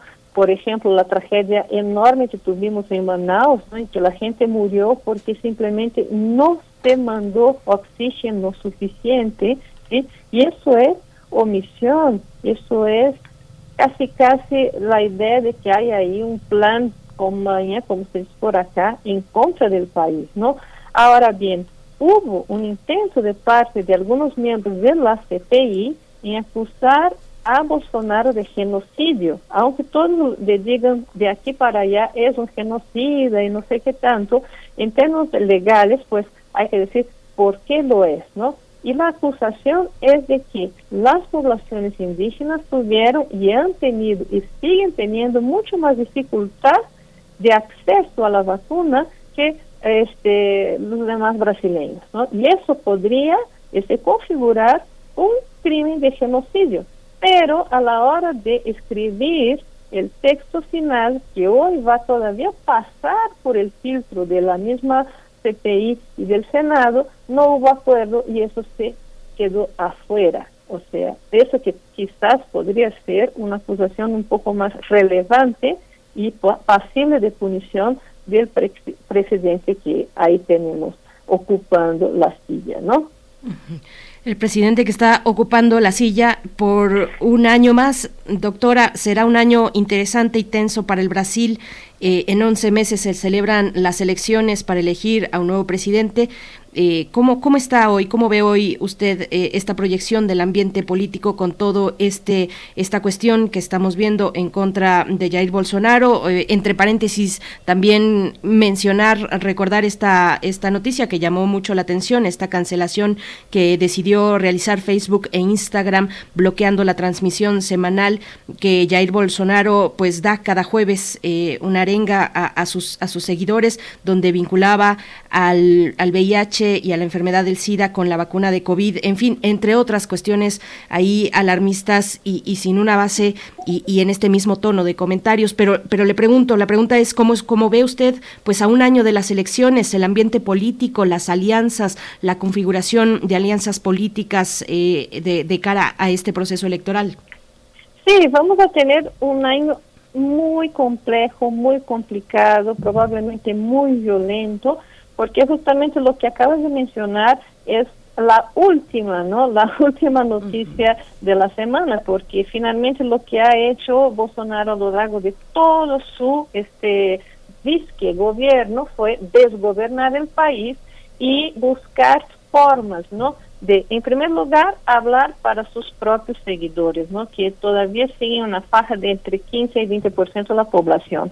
El país está en una situación de caos absoluto, pero hay todavía una faja de población que apoya al presidente.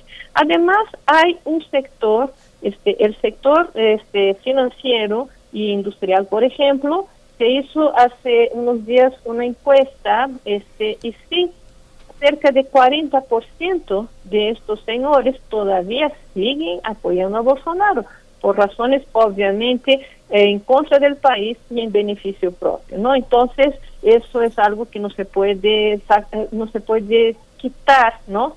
Eh, del, del escenario para entender su complejidad. Por otra parte, hay todavía se sigue estimulando, ¿no? Una, una similitud entre la opción Bolsonaro y la opción Lula da Silva, como si ambos fueran iguales.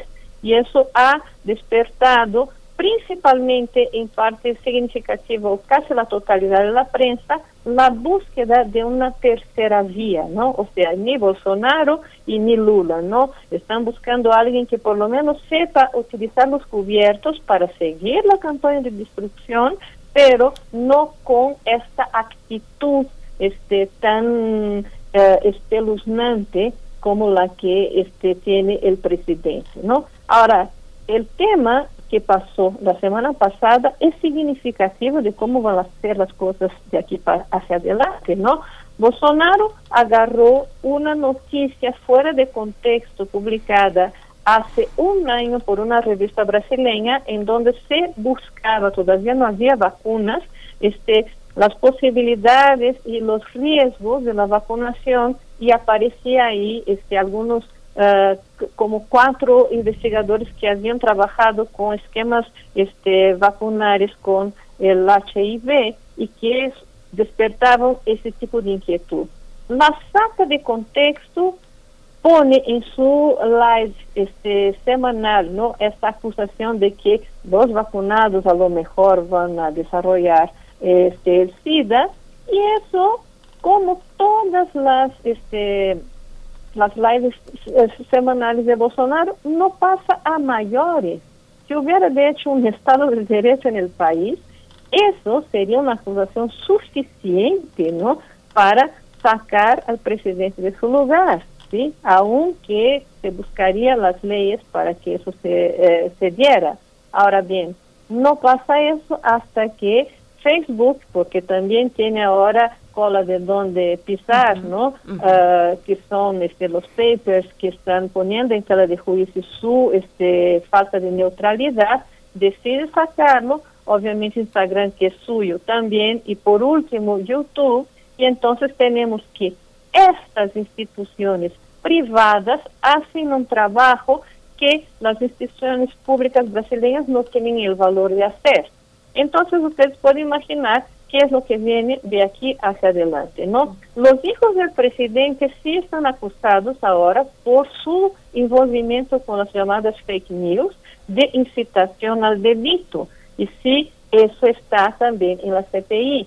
Por otra parte, si la CPI no tiene, porque no tiene este un poder ejecutivo ni un poder este, judicial para poner este, todas sus deliberaciones y sugestiones en concreto, más bien son sugestiones, lo que sí ha hecho es pues un, un, comprometimiento público de todo lo que hemos vivido a lo largo de estos años que Bolsonaro está en la presidencia, ¿no? Por lo menos los daños políticos, yo creo que sí son algo que esta CPI es capaz de ofrecer a la sociedad a lo largo de este de los seis como resultado de los seis meses en que estuvo trabajando y buscando entender y pues este juzgar en cierta forma todo lo que todos los desmanes que hemos vivido en Brasil uh, en este largo y desastroso periodo. Pues doctora Regina Crespo, pues muchas gracias por toda esta visión. Quedan muchos asuntos eh, que, determinan toda la parte jurídica internacional sobre el negacionismo, el genocidio, que ha tenido muchos avatares en los últimos 20 años, que ha sido un tema un tema muy complejo y el de la libertad de expresión que eh, pues, que se ha dicho que eh, eh, se tiene que respetar ese derecho a la libertad de expresión por muy reprobables que fueran los juicios que se pronuncien. Así que bueno yo creo que la tarea internacional jurídica tiene tiene todavía mucho, muchos desafíos. Muchas gracias por su por por este por aclararnos toda esta particularidad del caso brasileño doctora Regina Crespo. Muchas gracias por esta sí, participación. a ustedes. Solo una, una, un detalle importante, ¿no? Bolsonaro está sirviendo más de alerta a los países del mundo que a los propios brasileños, ¿no? Y eso a lo mejor también es bueno, quién sabe. Muchas gracias, doctora Regina Crespo, y pues seguimos en comunicación. Le agradecemos esta mañana. Hasta pronto. Muchas gracias a ustedes. Buen día. Buen día. Nos vamos a despedir de la radio Nicolaita del 104.3 de Morelia. Mañana, de nuevo, a las 8 de la mañana, nos volvemos a encontrar. Por el momento nos vamos al corte, ya son las 9 de la mañana y volvemos para la poesía necesaria y la mesa del día. Síguenos en redes sociales. Encuéntranos en Facebook como Primer Movimiento y en Twitter como arroba PMovimiento. Hagamos comunidad.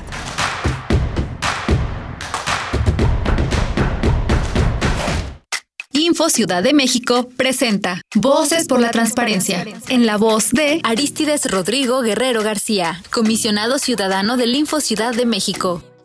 De acuerdo a un estudio denominado Nuestros datos nunca duermen, en el mundo por minuto se enviaban alrededor de 41.666.600 mensajes por WhatsApp. Se subían a Instagram 347.222 historias y a Facebook alrededor de 147.000 fotos. Definitivamente la protección de datos personales en el ahora mundo digital representa un reto para todos los países. En España fue publicada la Carta de los Derechos Digitales. Contempla derechos como la protección de datos personales, el derecho al pseudonimimato, el derecho a la herencia digital, entre otros. En México resulta necesaria también la elaboración de una Carta de Derechos Digitales para regular la protección de datos personales en esta nueva era digital. Elegir significa escoger o preferir a alguien o algo. Entonces eliges lo que quieres y necesitas. Cuando eliges que tu voz se escuche, puedes decir, yo soy el INE. Así, en primera persona. Cuando soy funcionario o funcionario de casilla y cuento los votos, yo soy el INE. Cuando voto y me identifico, yo soy el INE. Si tú también debes elegir, elige decirlo con todas sus letras. Yo soy mi INE. Porque mi INE nos une. Soy más, más alcohólico que drogadicto, pero ya al último empecé a probar lo que es la piedra y la cocaína. Fue cuando murió mi hija. Muchos padres que estaban ahí en la sala de espera sacaban a sus hijos este, cargando y, y yo tuve que sacar a mi hija en un ataúd. Lamentablemente no pude hacer nada por ella.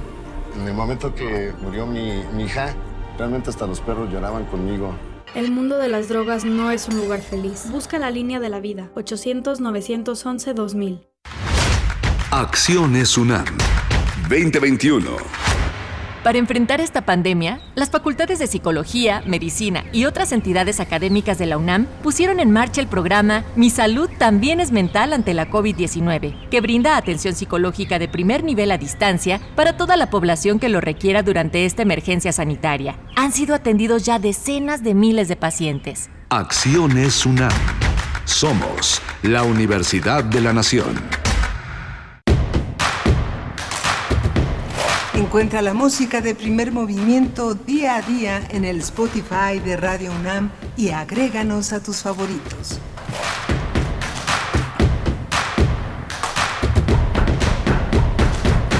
Buenos días, ya son las 9 de la mañana con tres minutos en este, en este martes eh, de, ya de terminando octubre, 26 de, octubre. Estamos en la Ciudad de México, en Radio UNAM, en Adolfo Prieto 133, en primer movimiento. Socorro Montes conduce el timón de esta nave que eh, navega técnicamente en las ondas gercianas. Violeta Berber está en la asistencia de producción esta mañana Frida Saldívar en la producción ejecutiva y mi compañera Berenice Camacho en el micrófono. Buenos días, Berenice. Buenos días, Miguel Ángel Quemain y a toda la audiencia que continúa con nosotros aquí en Radio UNAM. Es un placer poder estar con ustedes, un privilegio estar en estas eh, en estos micrófonos aquí en Primer Movimiento, donde tendremos para esta hora, como es costumbre, eh, que no se haga costumbre, que sea necesaria, como lo proponemos aquí, la poesía eh, cada mañana. Después tendremos nuestra mesa del día, el programa En México. Vamos a conversar con el doctor Yerko Castro Neira y también con el doctor José María Ramos. El doctor Castro Neira es profesor de la Universidad Iberoamericana y maestro en antropología social por el CIESAS, maestro y doctor en ciencias antropológicas por la UAM y ha trabajado en zonas de frontera disciplinaria de las ciencias sociales y las humanidades interesadas en el fenómeno de la migración internacional. En fin, también el doctor José María Ramos es doctor en Ciencias Políticas y Sociología y profesor investigador del Departamento de Estudios de Administración Pública en el Colegio de la Frontera Norte, miembro del colectivo CACEDE. Y pues bueno, vamos a hablar, hablar de el programa Quédate en México, ahora que vemos pues esta caravana de personas migrantes que recorre nuestro país, que eh, pues brincó el cerco eh, en Chiapas, el cerco fronterizo que disponía ahí la Guardia Nacional. Se cuentan pues alrededor de tres mil personas que eh, componen esta caravana que se dirige hacia la Ciudad de México. Ya están en nuestro país, están en tránsito en el estado de Chiapas y pues bueno, su objetivo es precisamente llegar primero a Ciudad de México y después encaminarse hacia la frontera norte del país. Pues bueno, un tema fundamental de primer orden para la agenda mm, política mexicana y la agenda bilateral que estaremos tratando esta mañana en la mesa del día, Miguel Ángel. Sí, ha sido muy, muy interesante el despliegue de este de esta emisión de primer movimiento porque muchos de los temas han tenido que ver con una, una eticidad, una ética eh, supranacional y que tiene que ver con los grandes valores que sostienen eh, esta, esto que llamamos Occidente justamente parte de esta, de esta visión está eh, protagoniza la obra Sensatez y Cautela de Ramiro Galeana, actor, director y dramaturgo que se presenta en El Milagro todos los martes y que hoy vamos a hablar con él para profundizar en este, en este territorio de las visiones, dos actores que se confrontan y que confrontan este etos, este etos y este patos que es que es que se piensa y que se hace con lo que se piensa, que va a ser el, el cierre de este programa. Así es, pues bueno, les invitamos a continuar aquí durante esta hora, a seguir enviando sus comentarios en redes sociales y nos vamos en este momento con la poesía necesaria. Vamos. Primer movimiento. Hacemos comunidad en la sana distancia.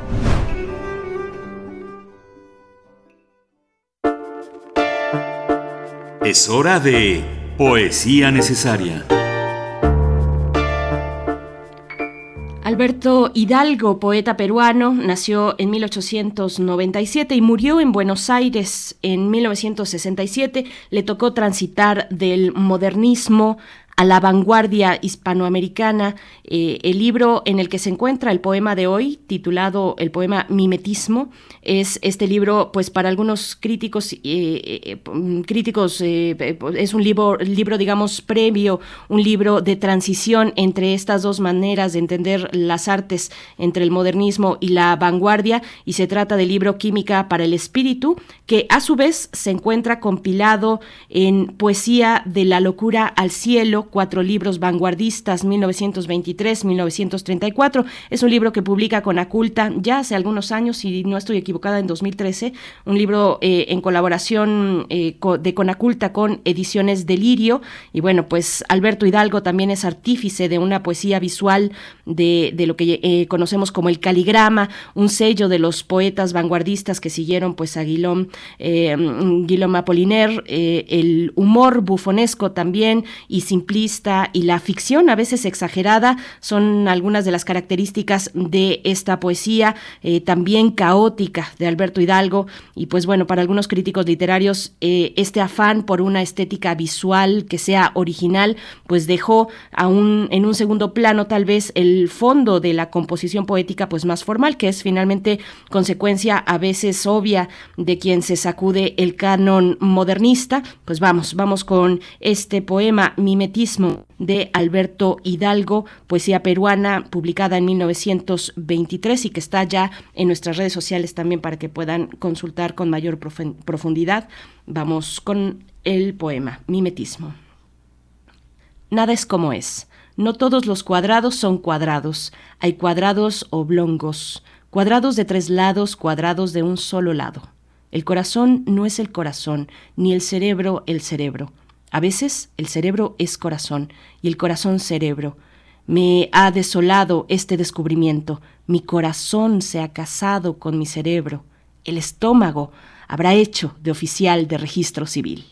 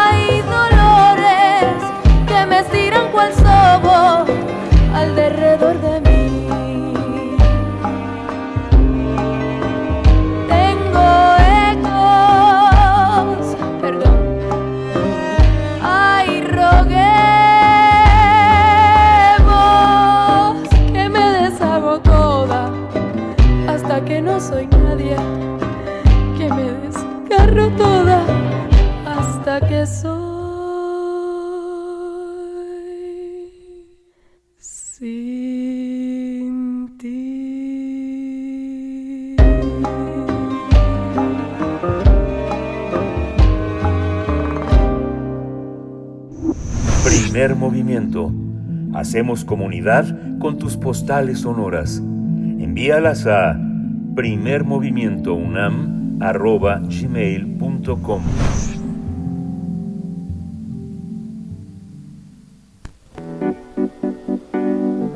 La mesa del día.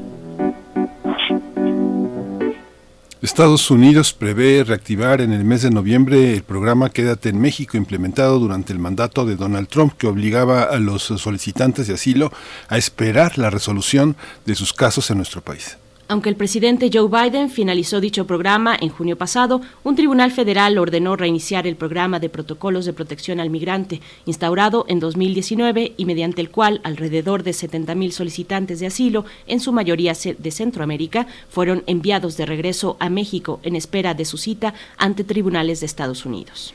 El Departamento de Seguridad Interior de Estados Unidos señaló que nuestro país aún no ha aceptado la reinstalación de este mecanismo.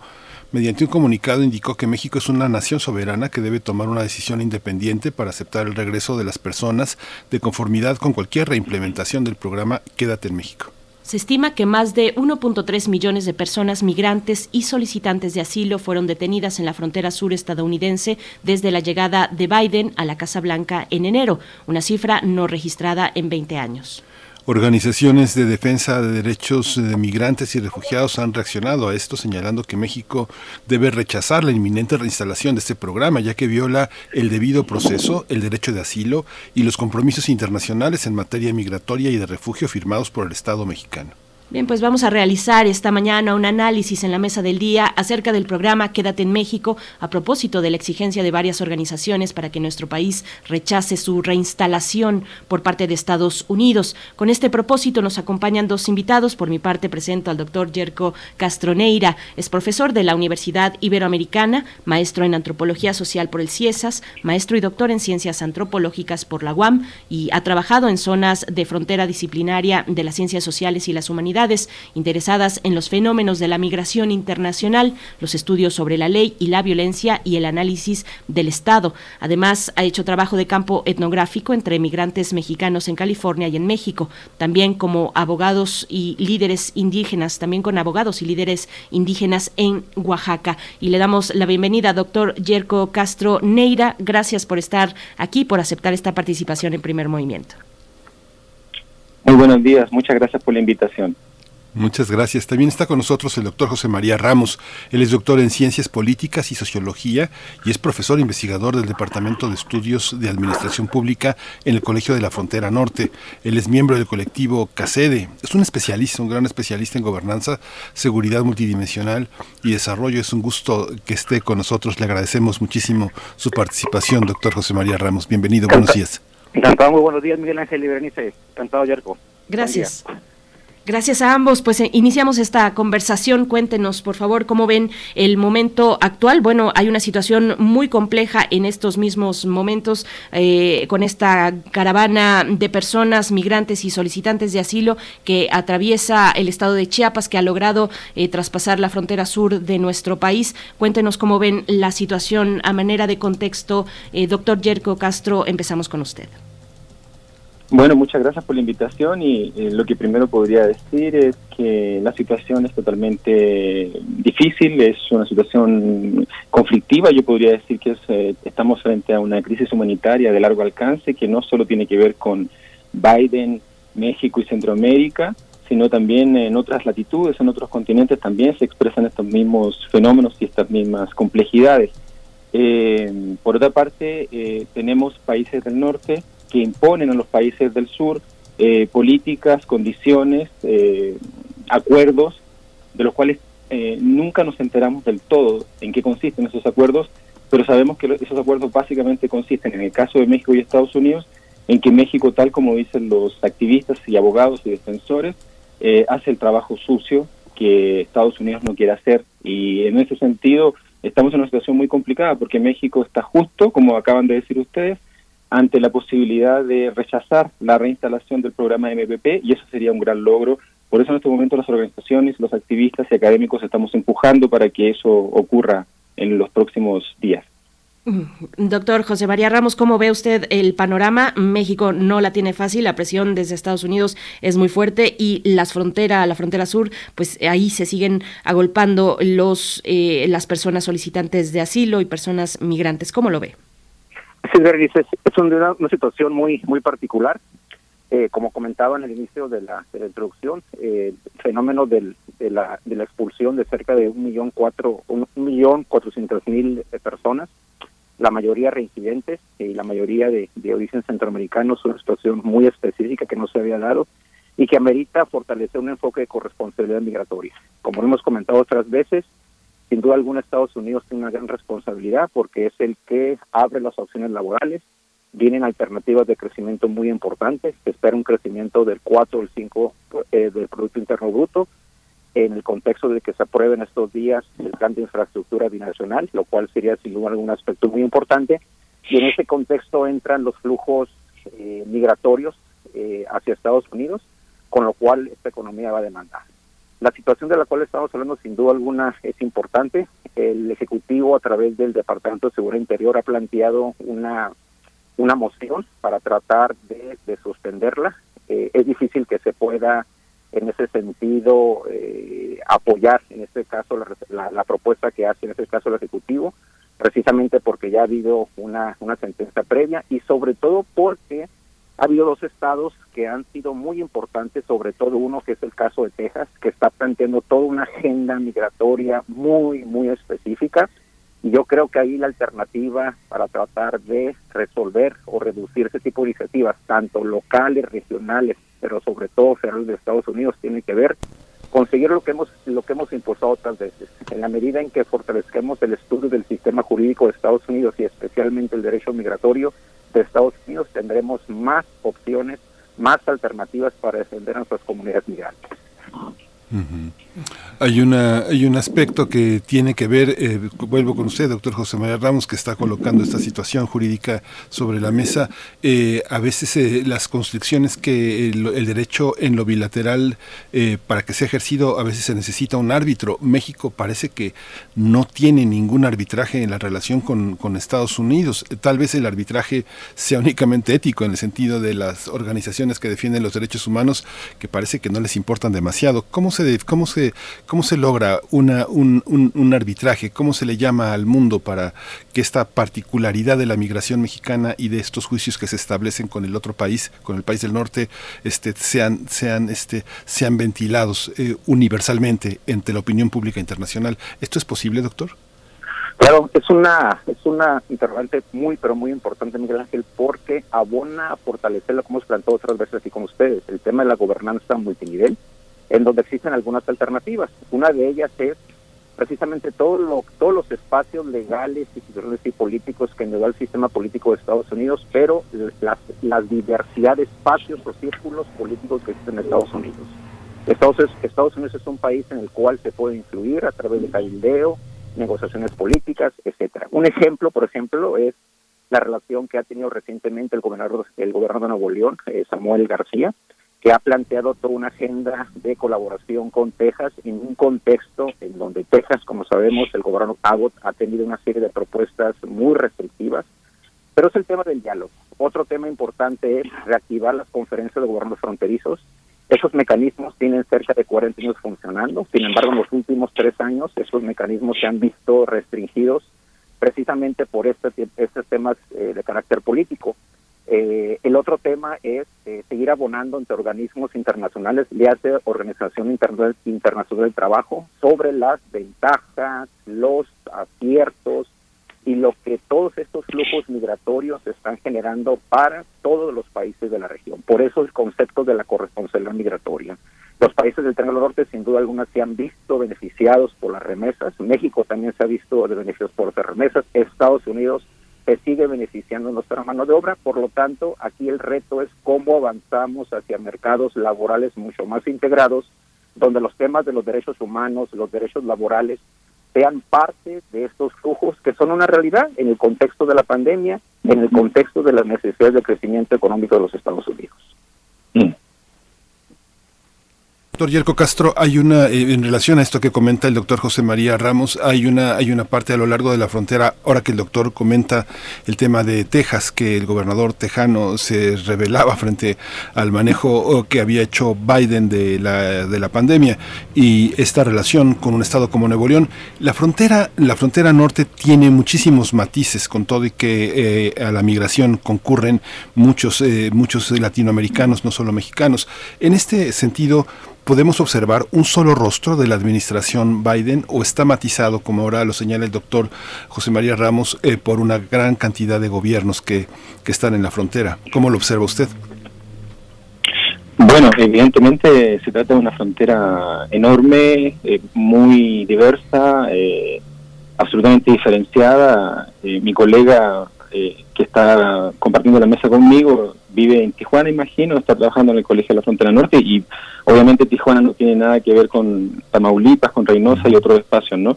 Entonces lo primero que podríamos decir es que es una frontera porosa, que es una frontera muy diversificada, que hay una, una composición de migrantes absolutamente diferenciados, por eso el concepto migrante tiene que ser puesto en tela de juicio como, como concepto, porque tenemos realidades muy distintas, tenemos mujeres desplazadas de México, tenemos eh, demandantes de asilo, eh, de refugio, personas que están estacionadas esperando cruzar de cualquier modo, de cualquier eh, situación, tenemos deportados mexicanos, en fin, hay un caleidoscopio de humano muy difícil de, de, unificar en una sola palabra, en un solo concepto, no hay un solo rostro, y en términos de la política norteamericana tampoco, porque justamente lo que estamos viendo es presiones absolutamente injustificadas desde mi punto de vista por parte de los republicanos hacia los demócratas, insistiendo en que los demócratas no saben manejar el tema migratorio, que eh, y, insistiendo, y en eso también Biden se ha sumado, a que la frontera es un caos, que, está, que no se puede manejar, que es una situación incontrolada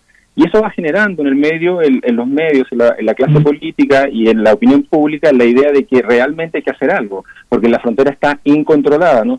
Entonces, desde ese punto de vista, por supuesto que hay distintos rostros. Texas es uno de los más duros, por supuesto. California puede ser uno de los más suaves, aun cuando, por supuesto, la política en general es una política de contención, de criminalización y de ilegalización.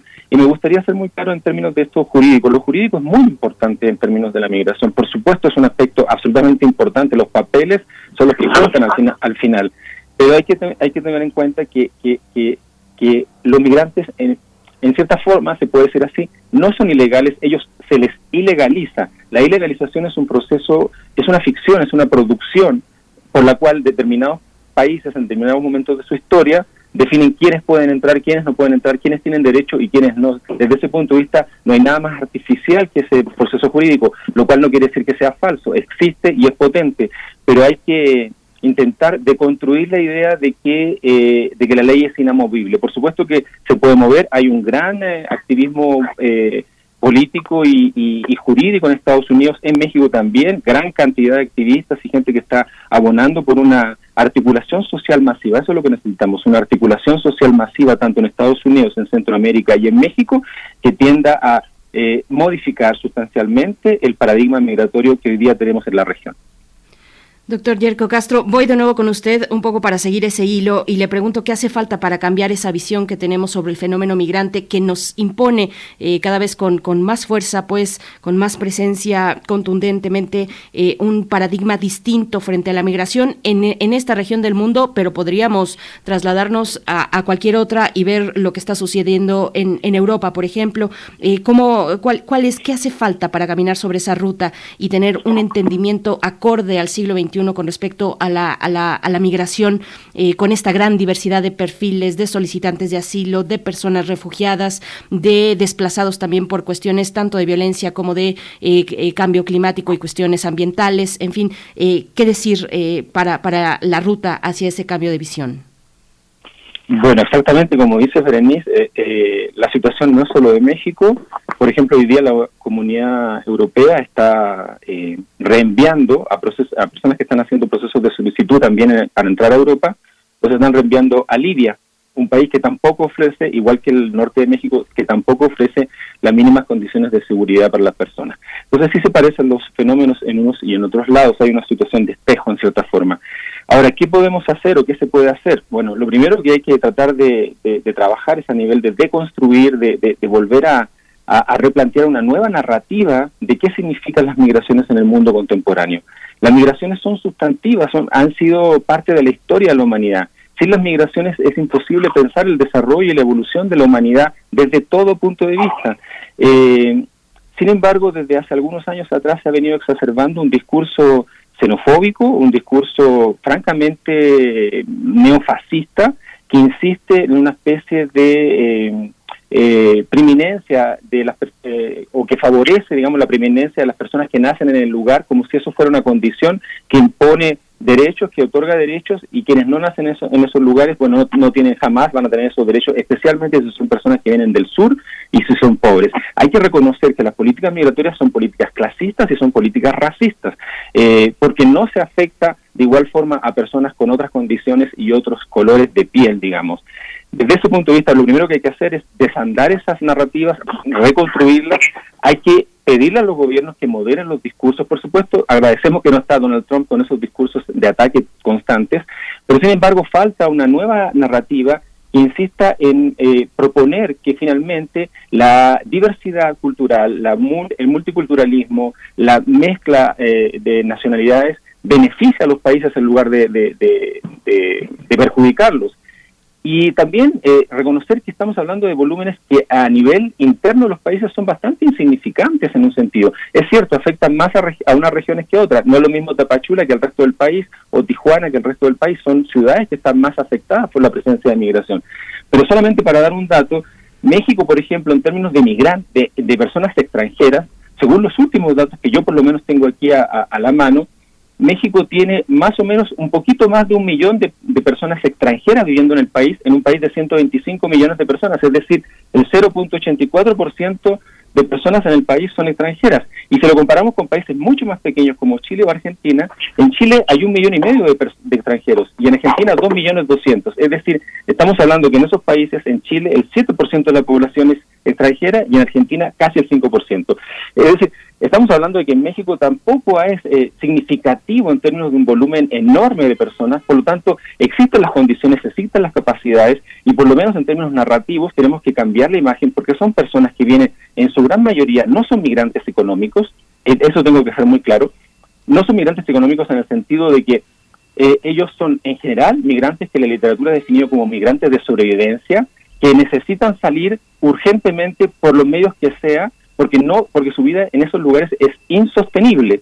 Desde ese punto de vista, estas personas vienen acá buscando una opción de vida, buscando una forma de, vida distinta, cambiar, transformar su vida para ellos y sus familias. Desde ese punto de vista, hay que entender esto desde el punto de vista humano, pero también entender que esto es un beneficio económico y que por supuesto que a la, larga nos puede traer un, un, beneficio económico y eso se ha visto en espacios, en lugares, por ejemplo, solamente un ejemplo donde yo hice mi tesis doctoral en California. La agricultura californiana, que es la más importante de Estados Unidos, que es una de las más importantes del mundo, es inconcebible el trabajo ahí sin la mano de obra y muchas veces indocumentada. ¿no? Entonces, hay también de parte de Estados Unidos un manejo bastante perverso de eh, eh, em, aceptar, no sé, no sé, no es la palabra aceptar, pero sí es de alguna forma un laissez-faire, dejar hacer que entren personas, de esa forma son personas indocumentadas que van a trabajar con, por menos recursos, y sin eh, derechos laborales mínimos. Doctor José María Ramos, pues un poco sobre esta cuestión de la que usted también ya ha mencionado, eh, cómo avanzar sobre una visión de una economía que integre al fenómeno migrante. Eh, menciona el, el, doctor Castro Neira esta cuestión de la agricultura en California. También podríamos agregar el de la industria de la construcción. En fin, ¿cómo, cómo ver ese, ese panorama desde la economía? Sí, es una parte muy importante. Incluso eh, en el contexto de la pandemia vimos acciones muy, muy relevantes por parte del gobierno de California. Eh, concedió una serie de apoyos eh, de tipo económico, apoyos en materia de asistencia. ¿Y eso que reflejaba? Reflejaba la importancia que le da a California, particularmente porque estamos hablando de una mano de obra que no, que tuvo una serie de problemas de salud en el contexto de la pandemia, pero que no disminuyó sus actividades laborales y que fue sin duda alguna población muy vulnerable. Desde ese punto de vista, California sin duda alguna marcó la diferencia con respecto a otros estados este, de California. El otro tema que me parece muy importante es que eh, yo, yo reiteraría la importancia de los marcos legales y los marcos de gestión. ¿Por qué los sigo manteniendo? Porque, por ejemplo, hay un cambio importante con la administración Biden que no se dio con la administración Trump, que tiene que ver, por ejemplo, en el caso de los menores no acompañados. En el caso de los menores no acompañados, vimos y estamos viendo todavía la capacidad de la administración de Biden de tratar de verificar a cerca de 80 mil menores no acompañados. Esto sin duda alguna es un aspecto muy, pero muy importante que no se había dado en la pasada administración. Entonces, esto es un aspecto relevante. El otro aspecto contradictorio y crítico es que, por una parte, pues se siguen expulsando, deportando a nuestros migrantes en un contexto en donde tenemos un secretario de salud de origen mexicano que en su momento entabló varias demandas legales, el secretario Javier Becerra, y que ahora pues prácticamente ha estado ausente en esta agenda de salud porque seguimos estando en pandemia. El caso de los estados de la frontera del sur son llevan cerca del 60% de la vacunación, de vacunación completa y desconocemos cuáles son las condiciones de salud que tienen nuestros migrantes. Entonces ahí hay un tema muy crítico desde el punto de vista de la seguridad humana, de la salud y que se está dejando de lado. El otro tema que me parece muy importante es que la manera en que se va a gestionar estos flujos en el presente y futuro inmediato y sobre todo considerando los procesos racionales o irracionales en Estados Unidos va a ser a través de generar procesos de gestión y cómo se maneja la parte política. Un indicador de esto es cuál es la prioridad que tiene en, la actualidad Biden. Biden su prioridad es la reforma migratoria. Y para tener la reforma migratoria, la cual se beneficiarían cerca entre de 8 a 10 millones de inmigrantes irregulares en Estados Unidos, es precisamente generando estos acuerdos políticos con los eh, grupos conservadores y republicanos que a pesar de que son de estados en donde sin duda alguna la mano de obra irregular genera beneficios, vaya, pues hay una serie de racionalidades. Entonces, esta parte es una parte política, hay que recordar que sería la primera reforma migratoria perdón, de un gobierno eh, demócrata, lo cual sin duda alguna abona a esos elementos. El otro tema importante es que eh, una de las propuestas que trae esta administración que no se ha concretizado y que es un tema muy importante tomando en cuenta la gran cantidad, tengo entendido que es un millón quinientos mil eh, solicitantes de, de, de asilo en Estados Unidos, es que los jueces que se encarguen de ventilar, de revisar los casos de los solicitantes de asilo sean jueces que tengan que ver precisamente con estas particularidades, que son personas desplazadas por violencias, por situaciones humanitarias, y no la visión tradicional de un juez de inmigración. Yo creo que eso es un aspecto muy importante. Incluso el Departamento de Seguridad Interior está haciendo muy crítico sobre estos temas. ¿Por qué? Porque ellos hacen de la importancia de evaluar de manera integral los casos, el, atender los criterios de equidad, los temas de dignidad humana, que son aspectos sin duda algunos relevantes. En suma, creo que el, el, presente y futuro inmediato de plantear una agenda migratoria en los cuales estén presentes todas estas dimensiones de las cuales estamos hablando, cuestiones mentales, psicológicas, migración forzada, aspectos legales, aspectos políticos, ameritan eh, insistir en estos elementos de carácter jurídico, político y social y gestionarlos de una manera más adecuada y sobre todo respondiendo a temas de la dignidad humana. Ahí el tema, el tema de los pares en Estados Unidos, las, las familias eh, de, los migrantes, las grandes poblaciones, los grandes sectores eh, que, que, cada día son más influyentes, más acomodados, más profesionistas. ¿Qué peso tienen en esta toma de decisiones, eh, doctor José María? Pues una, una, una decisión muy importante. Esa es otra parte que hemos dejado de, las, de, en estas reflexiones. Eh, hay que recordar que precisamente porque hay un cierto consenso de la relevancia de favorecer esta migración laboral, Estados Unidos en los últimos años, incluso con la pasada administración, ha fortalecido las, visas laborales, particularmente para los países del Triángulo Norte, México se ha beneficiado de manera muy importante. Simplemente el consulado de Monterrey ha tenido muy un papel muy relevante concediendo visas laborales para nuestros migrantes.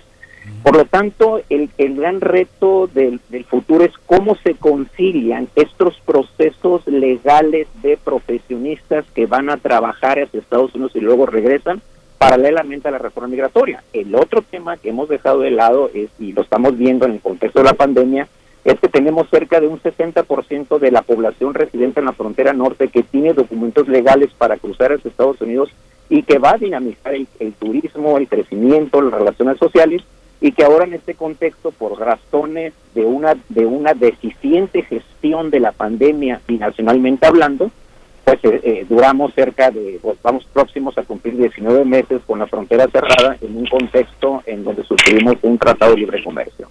En otras palabras el tema legal sigue siendo importante sobre todo por la importancia que tienen estas visas y sobre todo porque hay que reconocer, hay un discurso muy conservador de los partidos republicanos, del Partido Republicano en el sentido de favorecer los criterios planteados incluso por la ONU, ¿no? Vamos a favorecer una migración ordenada, regulada, coordinada, en donde sin duda alguna pues hemos visto beneficios, simplemente los indicadores de las remesas que, que ha recibido México los países del Triángulo Norte. Eso es un indicador sin duda alguna importante que amerita fortalecer sus flujos laborales.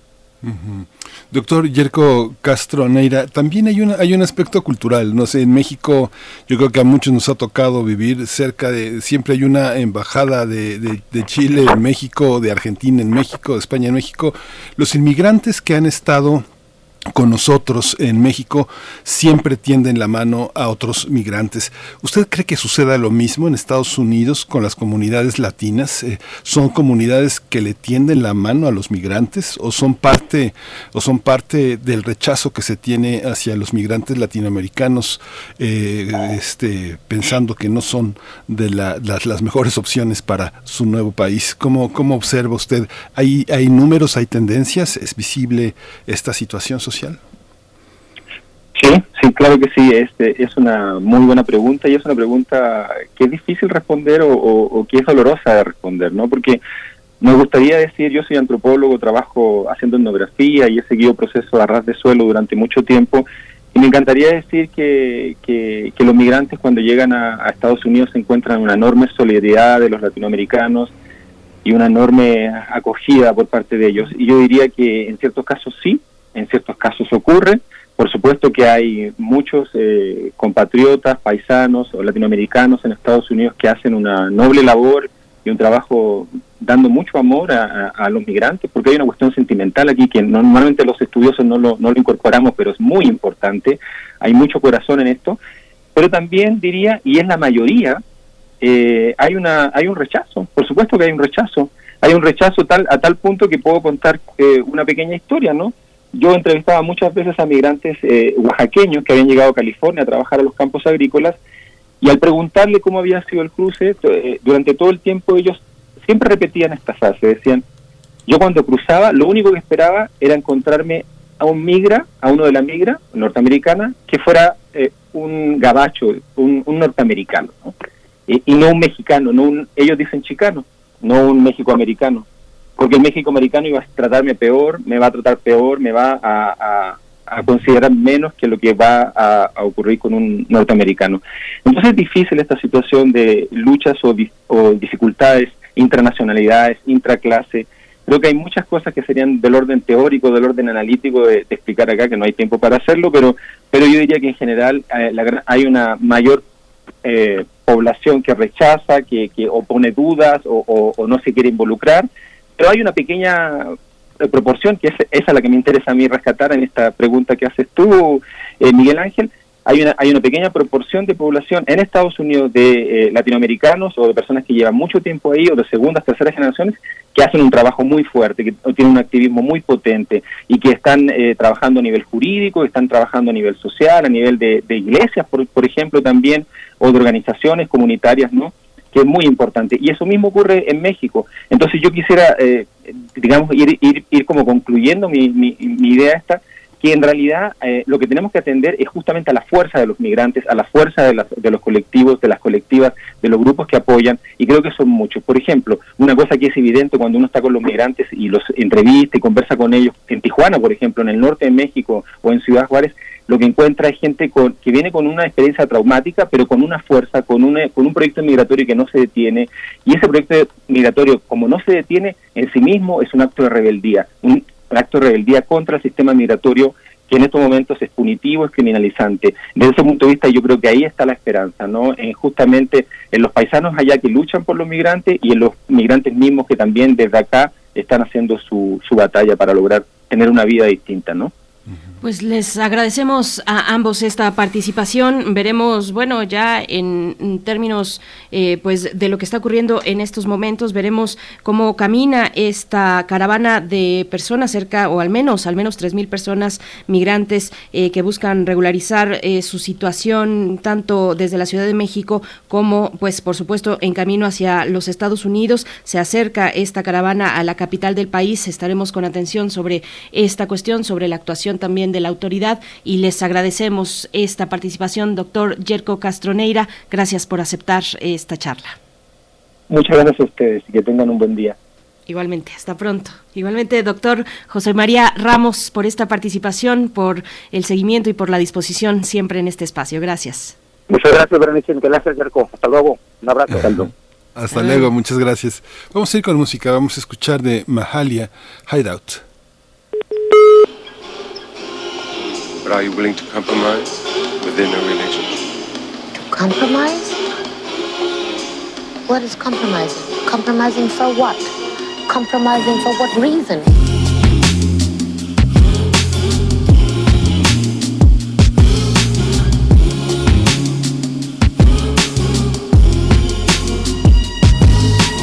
You don't have to call me, you don't gotta say it. I already guess love you've been playing. I don't need to know where you are now. I don't see no reason for a blowout. I was here the whole time, you were busy chasing. You don't know what you had. I'm amazing. I was all in and you was all out. I'll get back up after this fall down. Look me in my eyes and tell me you never loved me. Yeah. Babe, it's no surprise if I was you, I'd feel lucky.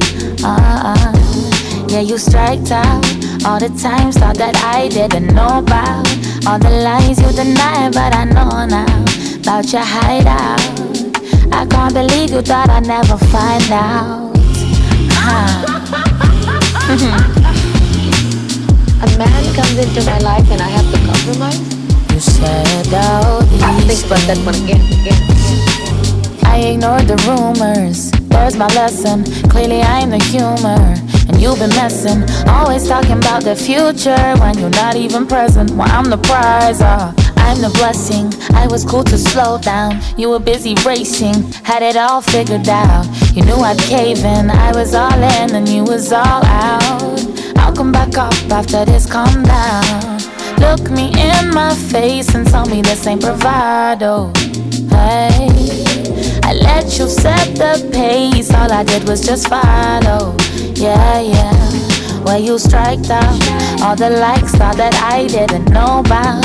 All the times you denied, but I know now about your hideout. Well, I can't believe you thought I'd never find out. No.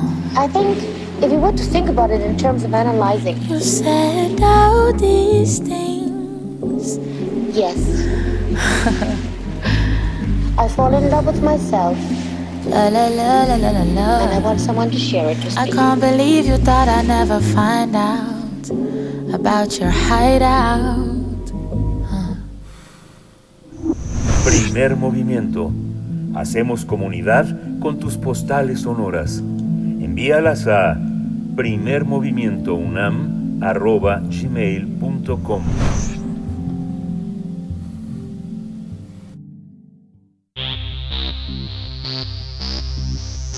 De festivales, ferias y más. Recomendaciones culturales. Ya está con nosotros Ramiro Galeana, él es eh, director, eh, actor, es dramaturgo y es un hombre de la escena. Él tiene su sede ahora en El Milagro, donde eh, justamente dirige Sensatez y Cautela, una obra profundamente contemporánea que incorpora textos de Pasolini, de Godbetter y de Genet. Dos actores pat- protagonizan esta, este trabajo, uno es Rogelio Obregón, otro el propio eh, Ramiro Galeana, y le doy la bienvenida a Ramiro Galeana. Buenos días, muchas gracias por estar con nosotros. Hola, muy buenos días, al contrario. Gracias a ustedes por el espacio. Gracias. de platicar. Bienvenido, Ramiro Galeana. Pues cuéntanos, Sensatez y Cautela eh, en el Teatro El Milagro con la compañía Escena Doble. Cuéntanos, eh, pues, de esta oportunidad de acercarnos a esta visión, una visión eh, tuya. Además, sería interesante también que nos comentaras sobre el proceso de dramaturgia, pero vamos por partes. ¿Qué es Sensatez y Cautela? mira, Sensatez y Cautela es, es una farsa sobre, sobre la moral, sobre la culpa. Y nos basamos en una, en una estructura de, dos historias que se van entrelazando, o más bien le toca al espectador descubrir eh, a partir de dónde se entrelazan, pues, ¿no? ¿Cuál es, cuál es la relación entre ambas?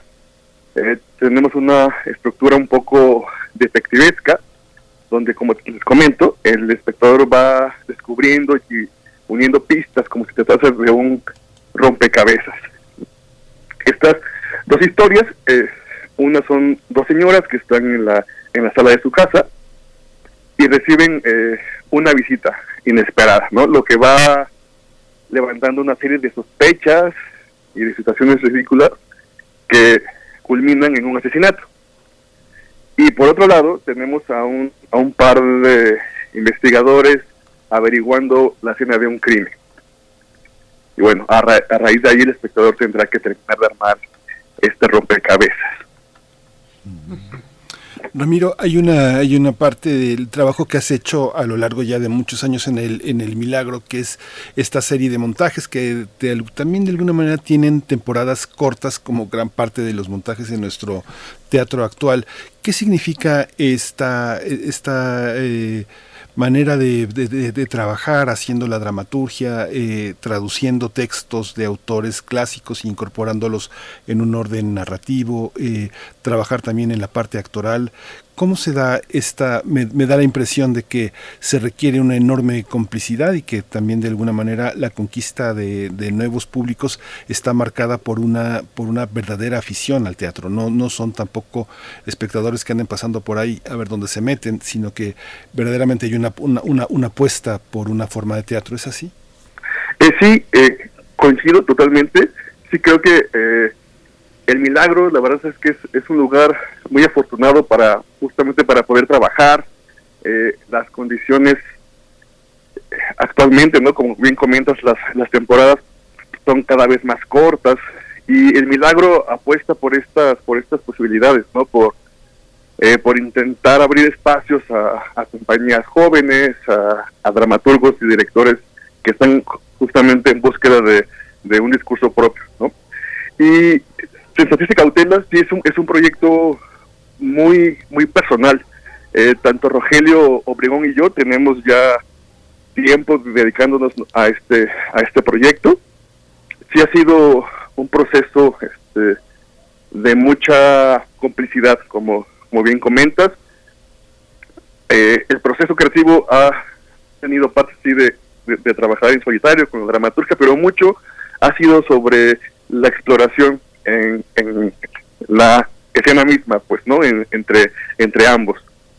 Por, eso es que es posible una, una dirección de mi parte estando también en escena, porque hay una relación de complicidad con Rogelio, este, que hemos, que nos hemos compenetrado muy bien y entendido hacia dónde queremos llevar este, este proyecto, ¿no? Y, y en el milagro se dieron las, las posibilidades para que pudiéramos trabajar de esta manera.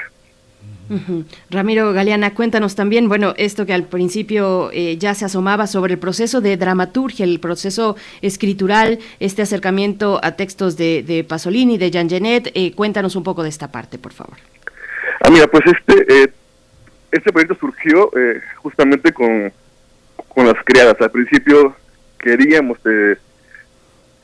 trabajar una, una versión de ese texto que, que, bueno, ya por todos bien conocido, un texto muy potente, muy violento, y empezando a, explorar, a, trabajar sobre la obra, tuvimos un par de, descubrimientos más, que es eh, y La prudencia de Claudio Goldberg.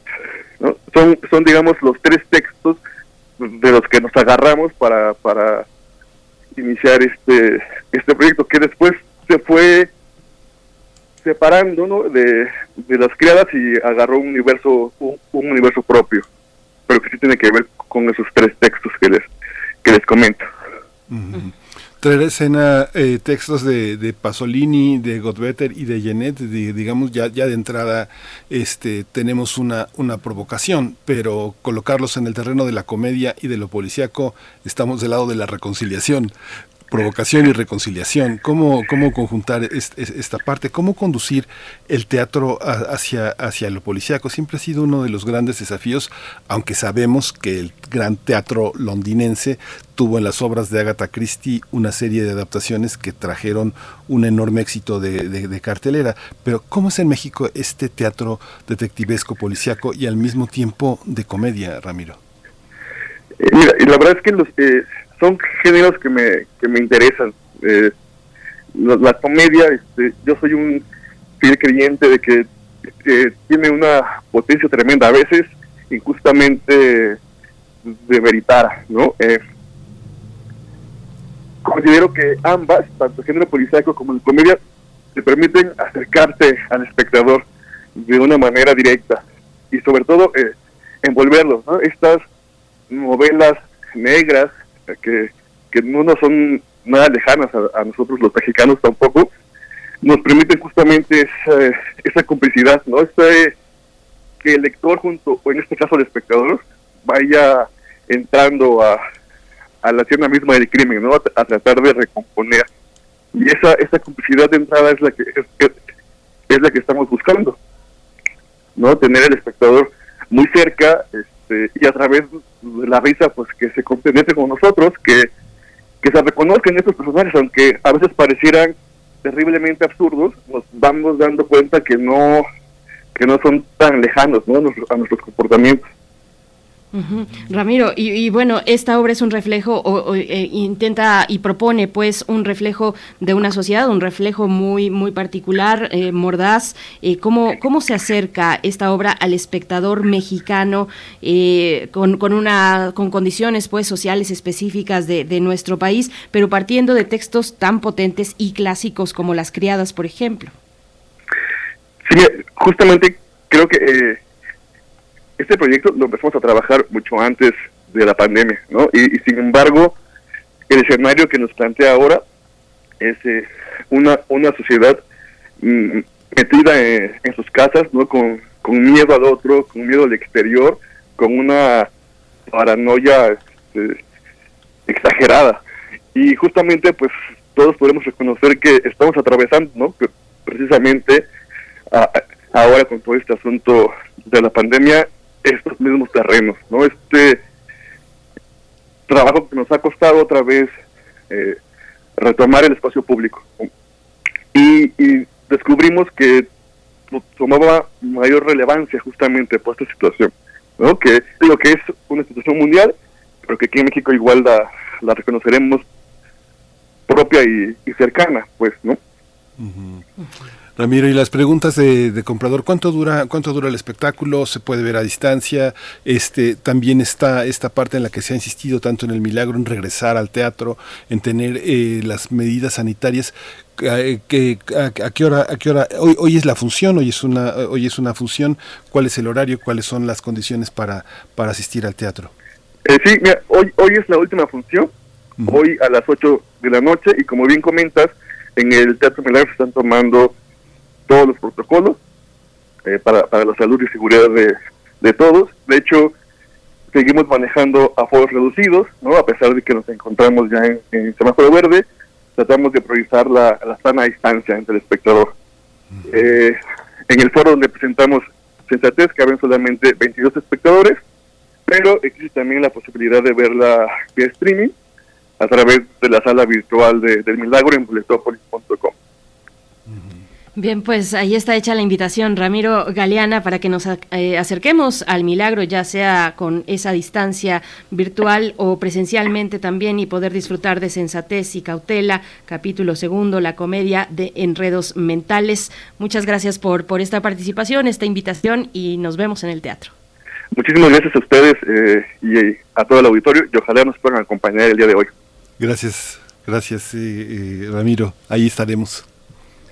Ahí estaremos. bueno, Ramiro, perdón, la hora, el horario. ah, es, sí, es, es, martes a las 8 de la noche. O sea, hoy a las 8.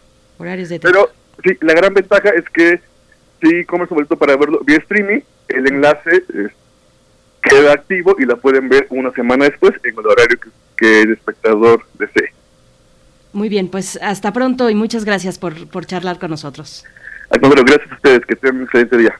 Gracias, Ramiro. Ramiro Galeán, actor, director y dramaturgo. Pues ya nos vamos prácticamente. Son las 9.58. Quedan dos minutos para, eh, para presentar nuestra próxima, nuestra próxima rola.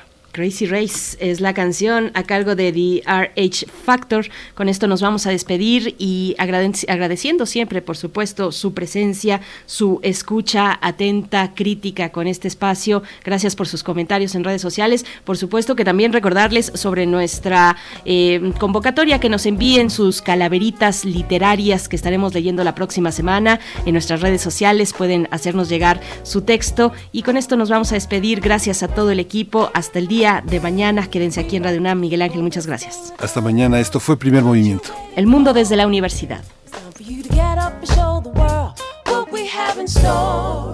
Some people had to stand in line to get up in this place. Time is surely hard, pick up your guard in this crazy race. We about to get up on this thing, the time is now. What you waiting for? It's time for you to get up and show the world what we have in store. Some people had to stand in line to get up in this place. Time is surely hard, to pick up your guard in this crazy race.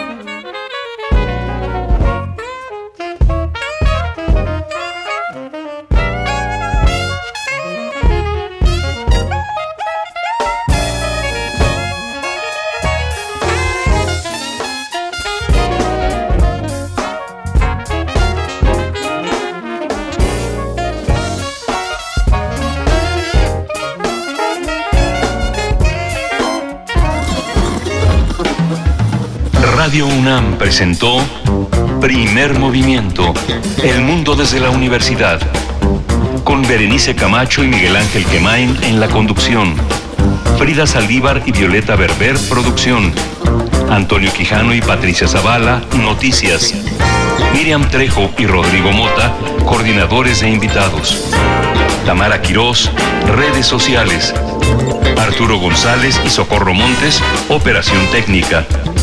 Servicio Social, Lisette Pérez e Iván Chavarría. Locución, Tessa Uribe y Juan Stack. Quédate en sintonía con Radio UNAM. Experiencia sonora.